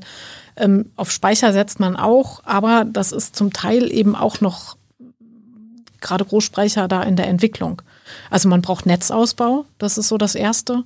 Und dann kann man auch äh, die intelligent zusammenschalten, so Solar- und Windkraftwerke. Aber Speicher brauchen wir auch auf jeden Fall. Da gab es die, ja. das war das, was ich vorhin ja. sagte, es gab da sozusagen eine fundamentale Debatte darum, ähm, was haben wir eigentlich unter Speicher, vor allem skalierbare Speicher, äh, zu verstehen. Da war dann die eine Fraktion, die sagte, letztlich geht es nur um Wasserstoff, der dann gegebenenfalls methanisiert werden kann, weil das das einzige Speichermedium mhm. ist, was auch über längere Strecken hilft. Und andere sagten dann, Gefahren von Methan und vor allem der wahnsinnig schlechte Wirkungsgrad bei der Umsetzung von, äh, bei der Produktion von, von Wasserstoff. Was ist da deine Position? Also bei Speicher bin ich jetzt keine Expertin, da weiß mhm. ich jetzt auch nicht, was da gerade die Debattenlage ist. Okay, also gut. Muss dann an anderer Stelle. Vielleicht finden wir noch mal einen Speicherfachmann. Vielleicht einen Speicherexperten. Frank äh, Wigger, inwiefern äh, wird, ah ja, nee, genau, das war auch eine Methanisierungsfrage, die lassen wir dann raus. Ähm, S. Müller, welchen Impact haben kleine Balkonkraftwerke, also zwei Panels, 600 Watt, auf den CO2-Ausstoß. Lohnt es sich, diese zu fördern und die bürokratischen Hürden abzubauen? Oder ist das einfach nur so eine Art, äh, wie soll ich das sagen, so ein netter Sticker, den man sich fürs gute Gewissen anklemmt? Auch das weiß ich nicht. Also da sind bestimmt andere, die eher dann auf der technischen Seite arbeiten. Ja. Besser, das weiß ich nicht. Gem Mac oder Mark, was passiert, wenn Energie, äh, wenn der Energiekonsum nicht sinkt, sondern im Gegenteil noch erhöht wird. Also im Grunde muss man das, glaube ich, global sehen. Was sind die mhm. Folgen in 50, 100, 200 Jahren? Also das ist ein Riesenproblem mit äh, dem Energieverbrauch. weil ähm, auch in der Modellierung, also wir machen ja viel Modellierung, Ja. wie kommen wir dann runter mit den Emissionen, Energiesystem. Und da wird immer angenommen, dass wir eine ganz hohe Energieeffizienz haben. Also immer weniger Energieeinsatz. Und diese Energieeffizienz, teilweise fällt die sozusagen vom Himmel. Und was wir aber sehen, dass wir eigentlich, wir kriegen zwar irgendwie effizientere Geräte, aber dann haben wir halt ein Zweitgerät oder Drittgerät. Rebound. Genau, der Rebound-Effekt. Und das ist, hat meines Erachtens, ähm, das muss aus der Nische raus. Also Ja. es gibt ja genug Leute, die dazu forschen und dazu arbeiten, aber es ist immer so, ja, also um Rebound und Energieeffizienz, Mhm. da kümmern wir uns dann, wenn wir den Rest gemacht haben. Und auch das ist wieder eine Frage jetzt bei der, ähm, beim, ähm, die, die Folgen des Krieges mit Mhm. äh, in der Ukraine und ähm, die äh, Gas, äh, also wo, wo kriegen wir das, das Gas her? Auch da ist Energieeffizienz unglaublich wichtig. Und da darf das meines Erachtens nicht so stehen bleiben, zu sagen, na komm, wir ziehen alle einen Pulli an oder drehen einen Grad runter. Also diese Appelle alleine reichen nicht. Also man muss die schon irgendwie kombinieren, auch mit Also Effizienz und Suffizienz müssen zusammengehen oder? ja, oder auch mit, raus? mit, ähm, auch mit, ähm, äh, mit, mit Preisinstrumenten, Ja. ja, oder dass Teurer die Leute, genau, also der Gaspreis steigt ja, aber die, die Leute nehmen das oft nicht so wahr oder, oder sie gucken nicht, keine Ahnung, täglich oder wöchentlich auf Mhm. ihren Stromverbrauch. Und ich glaube, da müssen wir nochmal wesentlich stärker ran, da diese Energieeffizienz zu heben und das auch wirklich, also wie gesagt, nicht nur auf einer Kampagnenebene, sondern das muss mit Instrumenten äh, unterlegt werden. Es gibt auch so Ja, Ideen. aber äh, also was bedeutet es, wenn die Effizienz steigt? Ich nehme noch mal Ja, das Beispiel. genau. Wenn, wenn wir sagen, also der durchschnittliche alte Technologie, der, der durchschnittliche Automotor, der sagen wir 10 Liter Sprit auf 100 Kilometer Mhm. braucht. So. Jetzt schafft die äh, Technolo technologische Entwicklung ähm, zu sagen, wir bringen den runter auf nur noch 5 Liter, ist eine Halbierung. Wenn sich Genau. in der gleichen Zeit die Zahl der Autos verdreifacht, hast du in der Summe dann aber wieder Genau. mehr Spritverbrauch. Also Ja. das ist der Rebound-Effekt. Also- Wie kommt man da raus? Genau, also von daher, was, was passiert, wenn wir das nicht schaffen? Dann erreichen wir auch unsere Klimaziele nicht. Ja, weil diese, die Energieeffizienz ist indirekt in allen Annahmen ganz stark drin. Und, und deswegen brauchen wir nochmal gesondert Instrumente, um diese Energieeffizienz zu heben. Wie gesagt, ähm, äh, da haben Studien gezeigt, nicht Informationskampagnen alleine, sondern Informationskampagnen gekoppelt mit Preissignalen, wo man das sieht, meinetwegen, dass dann der Zähler im Flur an, äh, da ist oder dass es monatliche Abrechnungen gibt. Und das sozusagen kombiniert mit Informationen, wie man Energie sparen kann. Also das, das brauchen wir und ja, sonst, wie gesagt, sind die Klimaziele noch stärker in Gefahr. Ray the Vagabond. Äh, Im Grunde dann die Anschlussfrage. Basierend auf der Annahme, dass äh, wir notwendige Maßnahmen nicht rechtzeitig umgesetzt bekommen, müssen wir nicht parallel uns auch um mehr Anpassungen an ein Leben mit neuem Klima kümmern. Also das ist, geht dann um die Frage Resilienz und Adaption. Ja, auf jeden Fall müssen wir das. Ich glaube sogar, dass die Regierung gerade eine neue Anpassungsstrategie entwickelt, wenn ich das richtig im Kopf habe. Ich merke bei mir, im- also das müssen wir auf jeden Fall machen, weil wir werden auf jeden Fall Klimawandel in Deutschland haben. Wir haben ihn jetzt schon, er ist bemerkbar. Also Anpassung muss stattfinden. Ich finde es politisch manchmal so ein bisschen schwierig. Ich merke auch bei mir, sobald man damit anfängt, habe ich immer Angst, dass die Politik sagt, ja komm, da machen wir doch Anpassung. Na, das ist doch eine super Lösung. Also dann passen wir uns einfach irgendwie an.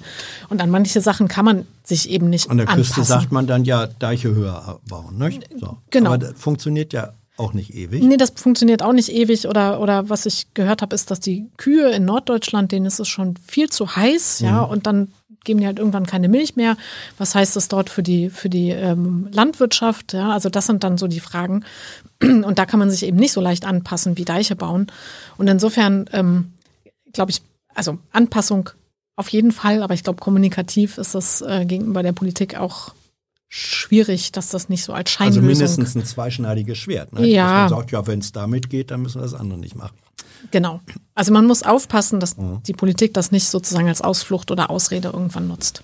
Maren Henke ähm, sagt, wegen Untätigkeit der Regierung werden Rufe nach zivilem Ungehorsam äh, immer lauter. Wie stehst du dazu?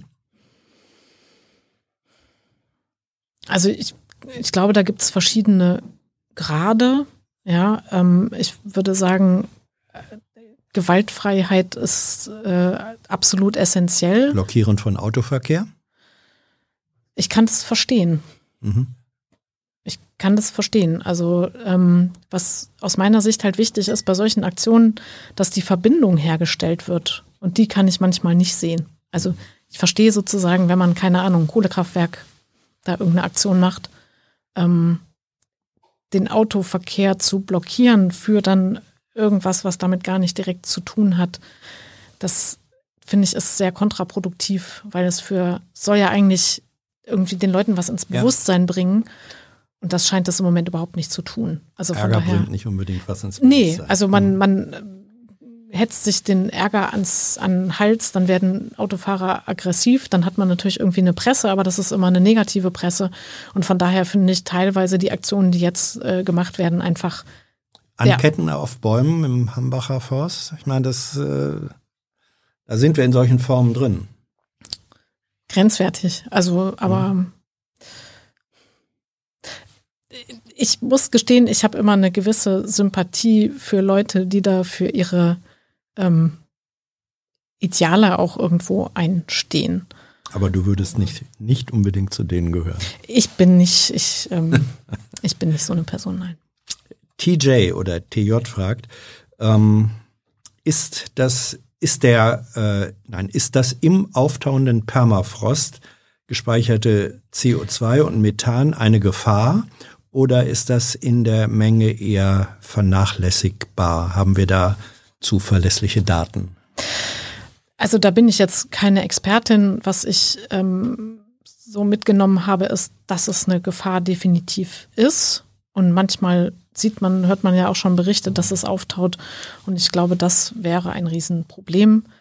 Vor allem, weil Aber da das, bin das Auftauen, also die, die Freisetzung von äh, CO2 und Methan wäre ja, glaube ich, nur ein Effekt. Dann, wenn sozusagen reflektierende Eisflächen schwinden, dann ist Das, das, ist noch das Zweite. ist ein zweiter Effekt, Ja. weil dadurch ähm, einfach Strahlung nicht direkt zurückreflektiert Genau, wird. Methan hat ja eine ähm, wesentlich größere Klimawirkung auch nochmal. Aber was da gerade der aktuelle Forschungsstand ist, Okay. das, das weiß ich Äh, nicht. Henning S. Äh, gibt es ein, äh, gibt es eigentlich Daten, die den Anteil am CO2-Ausstoß belegen, der durch Fleischkonsum erzeugt wird? Ja, die genauen Zahlen habe ich jetzt nicht parat, aber ähm, Ist das es relevant? Ist, es ist absolut relevant. Also wenn man eine Maßnahme neben dem Fliegen ähm, sozusagen machen will, dann ist es äh, auf Fleisch äh, zu verzichten. Völlig Mhm. klar. Das hat einen riesigen CO2-Fußabdruck, das machen sich viele nicht klar. Und ähm, Wegen also, der Produktion von Futtermittel. Genau, das weil- Kettenreaktionen. Ne? Genau, da braucht man ja riesiges Weideland, die kriegen Futtermittel, genau. Und ähm, das ist ein, ein, ein Wahnsinns äh, CO2-Fußabdruck. Von daher ähm, sozusagen eine Welt ohne Fleisch, die wäre schon ein Riesenschritt in Richtung äh, Klimaneutralität gegangen. Farid MC, was hältst du von Geoengineering, also zum Beispiel durch äh, Schaffung von Wolken, künstlichen freien Flächen? Sind das Möglichkeiten, legitime und wirksame Möglichkeiten, Klimawandelprozesse zu beeinflussen? Also vielleicht kurz nochmal zur Einordnung des Begriffes, weil das oft ähm, vermischt wird. Ja. Also wir unterscheiden da eigentlich in zwei Kat Kategorien. Das eine ist CO2-Entnahmetechnologien Ja. und das andere ist ähm, ähm, solares Einstrahlungsmanagement. So. Und manche werfen das alles in einen Topf. Und ich glaube, das sind sehr verschiedene Sachen. Das eine ist, CO2 der Atmosphäre zu, wieder zu entnehmen. Also zum Beispiel CCS. Genau, Ja. CCS, ähm, CO2 im Untergrund einspeichern oder äh, es gibt so CO2-Staubsauger, Ja. die gerade entwickelt werden, ja. Ähm, da gibt's natürlich auch natürliche Senken ähm, mit, mit Mooren oder Wiederaufforstung.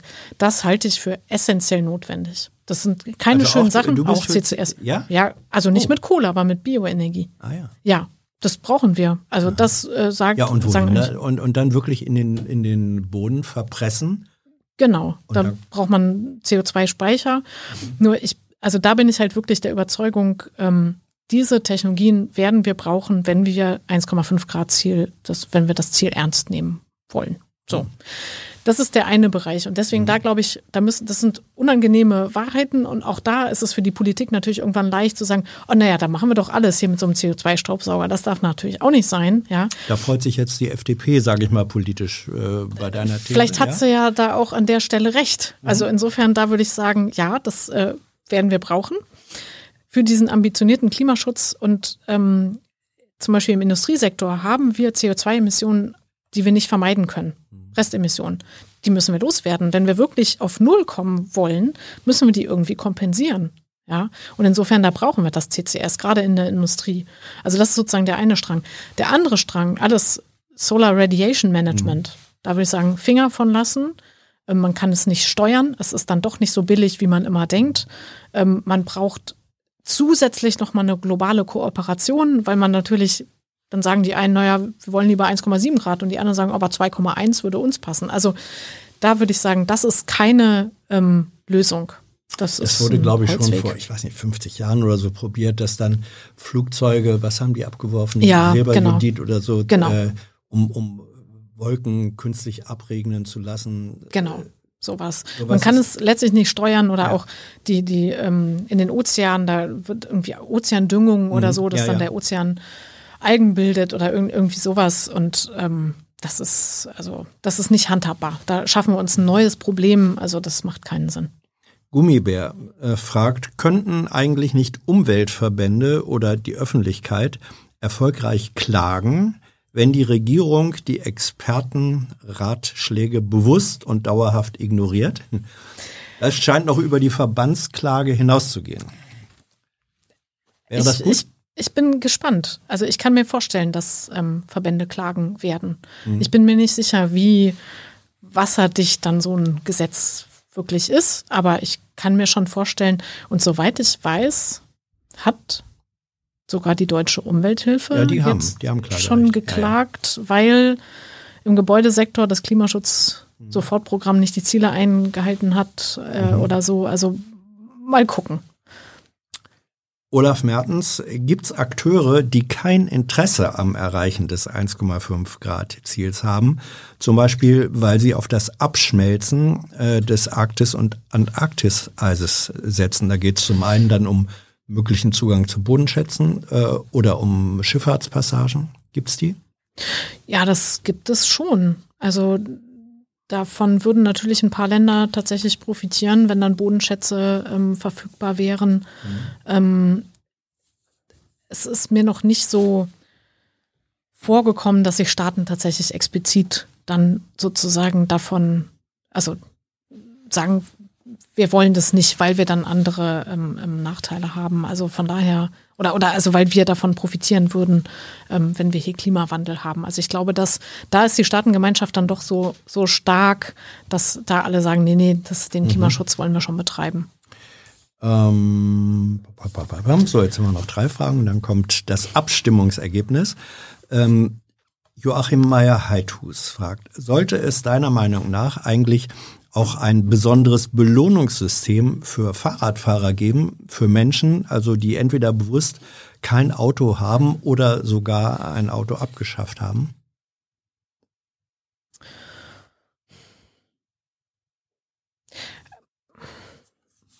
Stelle ich mir irgendwie schwierig in der Umsetzung vor, muss ich sagen. Ja? Ja.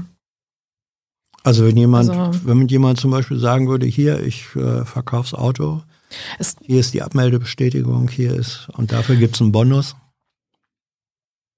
Ja, wer weiß, ob er sich morgen Neues kauft. Also eigentlich kommt es ja auf die Fahrleistung an. Mhm. Und ähm, ich würde sagen, wir brauchen zum Beispiel bei der Kfz-Steuer einfach einen hohen Anfangsbetrag zum Beispiel, mhm. ja, dass eine eher eine Hürde dann besteht, ein fossilbetriebenes Auto zu kaufen oder so.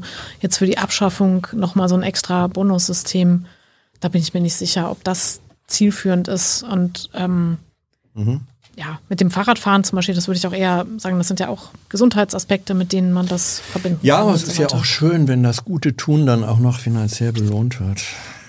Ja, das Nicht? stimmt. Doch, ne? Aber ähm, das würde ja der CO2-Preis indirekt machen, weil man dann eben kein Benzin kauft und man kriegt trotzdem das Klimageld zurück. Mhm. Also ist das ja sozusagen ein Bonus. Und das scheint mir dann irgendwie wie soll ich sagen, wir müssen ja gucken, dass wir uns mit den ganzen Maßnahmen nicht verzetteln. Und dann machen wir noch für den dies und für den das und so. Das, das überblickt ja keiner mehr.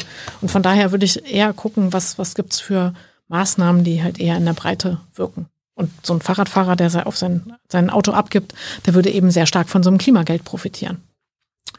P. Bauer, was ist aus deiner Sicht das größte Versäumnis der aktuellen Regierung?